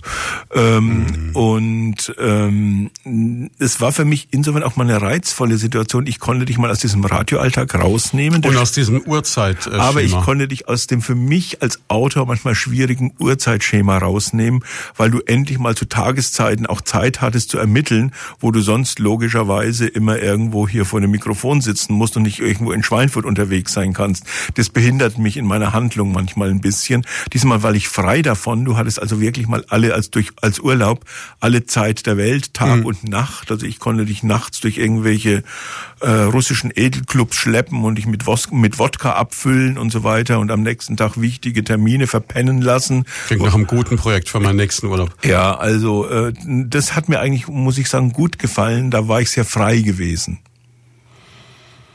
Hast du eigentlich irgendwie noch so das Gefühl, du musst auf die reale Person zurück oder bist du mittlerweile auch so weit abgehoben, dass du sagst, du beschreibst mich eigentlich gerade so, wie es zur Handlung passt? Ja, nee, also die reale Person ist schon, ja, das ist eine schwierige Frage. Ich will ja auch nicht zu viel sagen. Ähm, ich würde schon sagen, es ist schon an dir dran. Und es ist auch an dem dran, was wir seit in den vielen Jahren unserer Freundschaft auch immer wieder so und unter vier Augen miteinander besprechen, wo ja jeder auch so über sein Leben reflektiert und ich mein Leben bejammere und du dein Leben bejammerst oder wir auch das Gute, das, sind tragische das Abende. Gut an unseren Leben. Naja, es ist ja immer beides. Aber man neigt ja auch immer dazu, ähm, mal ein bisschen zu jammern und zu sagen, das klappt nicht und das habe ich mir anders vorgestellt und so weiter. Das ist ja ganz menschlich. Und äh, von daher, da bin ich schon dran, ja. Also ich habe hier eine kleine Szene noch ausgesucht, die spielt am 29. Dezember da stehst du also spät auf und trödelst gemächlich herum, eben weil du Urlaub hast. Sonst hast du ja, musst du um halb früh aufstehen und genießt, mhm. und jetzt genießt du den Luxus der freien Tage. Trotzdem steht er hier, war er angefressen, also Blackie, mit sich und der Welt im Unreinen. Noch drei, da noch drei Tage dachte er, dann ist dieses Jahr auch schon wieder vorbei. Wie hatte Lothar gesagt, wir haben ja wieder ein Jahr überlebt. Ja, wenn das alles war. Wahrscheinlich war es so. Das Jahr war vergangen und es hatte, hatte sich nichts geändert. Er saß immer noch in Schweinfurt fest, schaute aus dem Panoramafenster seines Penthauses auf die schreckliche Stadt, die ihn mit aller Kraft festzuhalten schien. Tat sie das wirklich? Oder lag es nicht eher an ihm, weil er keinen Plan hatte, kein Ziel, keine Vision? Blieb er hier, weil er phlegmatisch war und es sich bequem eingerichtet hatte? Ein Leben im gleichen Trott hatte ja auch seine Vorzüge. Aber wie hieß es in diesem blöden Gedicht von Hermann Hesse, kaum sind wir heimisch einem Lebenskreise und traulich eingewohnt, so droht Erschlaffen. Ja, also da verderbst du es dir nicht nur mit mir, sondern auch gleich noch mit komplett Schweinfurt. Muss man auch mal schaffen in fünf Zeilen. Ich habe mir es mit Schweinfurt schon öfters verdorben. Es gab auch Sätze und die haben mir auch in Gegenwart des Oberbürgermeisters vorgelesen. Stadt ist, Schweinfurt ist die Stadt, die immer schläft. Und wer es in Schweinfurt nicht schafft, schafft es nirgendwo. Ähm, ja, ich glaube, dass ich mir es nicht verderbe, weil ich glaube, dass jeder oder so gut wie jeder, der irgendwo auch in der sogenannten Provinz lebt, auch manchmal darunter leidet und sich mhm. manchmal auch woanders hin imaginiert. Was umgekehrt nichts heißt. Ich war neulich länger, mehr, mehr für mehrere Tage zweimal in Berlin gewesen. Also in der Hauptstadt und ich bin danach, das war unter einer Zeit, wo ich, wo ich solche Sachen wie die hier geschrieben habe.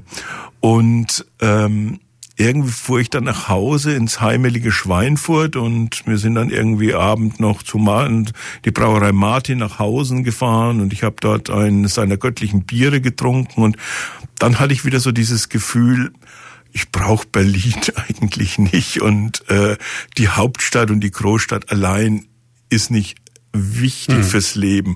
Man kann auch in der sogenannten Provinz gut äh, leben. Und ich habe noch einen Satz gelesen, Provinz ist nur im Kopf, das ist kein realer Ort. Also äh, wer provinziell im Kopf ist, wird auch in Berlin und in New York Provinzler sein. Und wer unprovinziell im Kopf ist, kann auch in Schweinfurt leben. Das klingt ja zumindest etwas versöhnlich dann. Ja, es ist beides. Man schreibt auch keine neuen Schweinfurt-Krimis über eine Stadt, die man in Wahrheit nicht, mehr, nicht mag. Und man lebt auch nicht in, unbedingt in, in einer Stadt oder in der Nähe einer Stadt und nimmt an dieser Stadt teil, die man nur gar nicht möchte. Auch für mich ist Schweinfurt immer beides gewesen. Manchmal denke ich, oh mein Gott, hätte mein Leben aber woanders verbringen können. Und dann bin ich wieder gerne in Schweinfurt und genieße die Vorzüge, das Theater und die Gastronomie und die Atmosphäre. Also das ist immer beides. Man muss ja auch festhalten, die Bücher spielen ja nicht rein nur in Schweinfurt, weil das engt jetzt ein bisschen ein. Ja. Man hat ja inzwischen eigentlich schon die komplette Region Main-Rhön abgedeckt. Die beziehe ich wieder. Auch diesmal gibt es also Ausflüge in den Steigerwald. Es kommt das Örtchen, das beschauliche Örtchen Main-Bernheim äh, diesmal zum Beispiel vor und spielt da eine gewisse Rolle. Ähm, der Steigerwald ist ja sowieso für mich immer so ein bisschen so diese Projektionsfläche, wo ich Schweinfurt mhm. gerne immer ein bisschen hinverlagere. Das hat sich vom ersten Band an so ein bisschen entwickelt. Und es gibt ja bei mir durchaus auch immer diesen anderen Ort, diesen geheimnisvollen Ort im Übermorgenland, nämlich Dubai. Also immer wieder in meinen Bänden wendet sich der Blick interessanterweise nach Dubai, was für mich so eine Chiffre geworden ist für eine kosmopolitische Stadt, wo eigentlich alles möglich ist, wo jedes Verbrechen dieser Welt irgendwo möglich ist, wo das große Geld dieser Welt sitzt. Und ich finde es auch immer interessant, dass es dann immer wieder Rückblenden auf Schweinfurt gibt. Und so ist es diesmal auch. Bei interessanterweise Dubai, glaube ich, zu den Orten gehört, wo du freiwillig nicht unbedingt hinreisen würdest. Ah, ich liebe Dubai. Ernsthaft? Okay. Ja, ja. Ich wusste gar nicht, dass du so der Shopping-Mall-Gänger bist. Na, das nicht. Ich mag diese Atmosphäre. Ich mag dieses Unglaubliche in die Zukunft. Und sage ich auch immer, das ist Übermorgenland. Äh, das hat unheimliche viele Gefahren und das ist auch, das ist auch teilweise sehr negativ, was dort geschieht. Ähm, aber ich finde es einfach interessant, wie aus einem armseligen Perlenfischerdorf eine solche Metropole wurde, in der alles möglich scheint, in der das große Geld ist, in der sich auch die große Welt trifft, in der sich Orient und, und, und, und Abendland irgendwo miteinander vermischen. Ich würde dort nicht leben wollen im eigentlichen Sinne, aber ich finde es faszinierend, da immer wieder hinzureisen. Nach Dubai schaffen wir es nicht kommenden Donnerstag, aber zumindest in die Rathausdiele, wenn Sie Lust haben. 19.30 glaube ich, ne? 19.30 geht in der Rathausdiele los, wie jedes Jahr.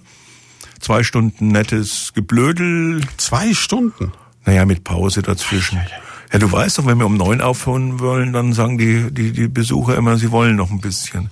Also peilen wir mal zwei Stunden an und ähm, es gibt das übliche Lesung, eine nette Pause dazwischen und ja, wir unterhalten uns über das, über das wir uns immer unterhalten. Aber ich habe gehört, Welt, ja. ich habe gehört, die Eintrittskarten gehen schon ordentlich weg. Also von daher ähm, noch dranhalten und dann sehen und hören wir uns hoffentlich am Donnerstagabend. Und Sie können sich ja vorher auf dem Weihnachtsmarkt auch schön trinken. Glühwein gibt's auch, ne? Genau. Vielen Dank, dass du da warst. Wir machen hier gleich weiter. Oh ja, Sie müssen dranbleiben. Gleich gibt's die Primaton Weihnachtswichtel. Die sollten Sie auf keinen Fall verpassen.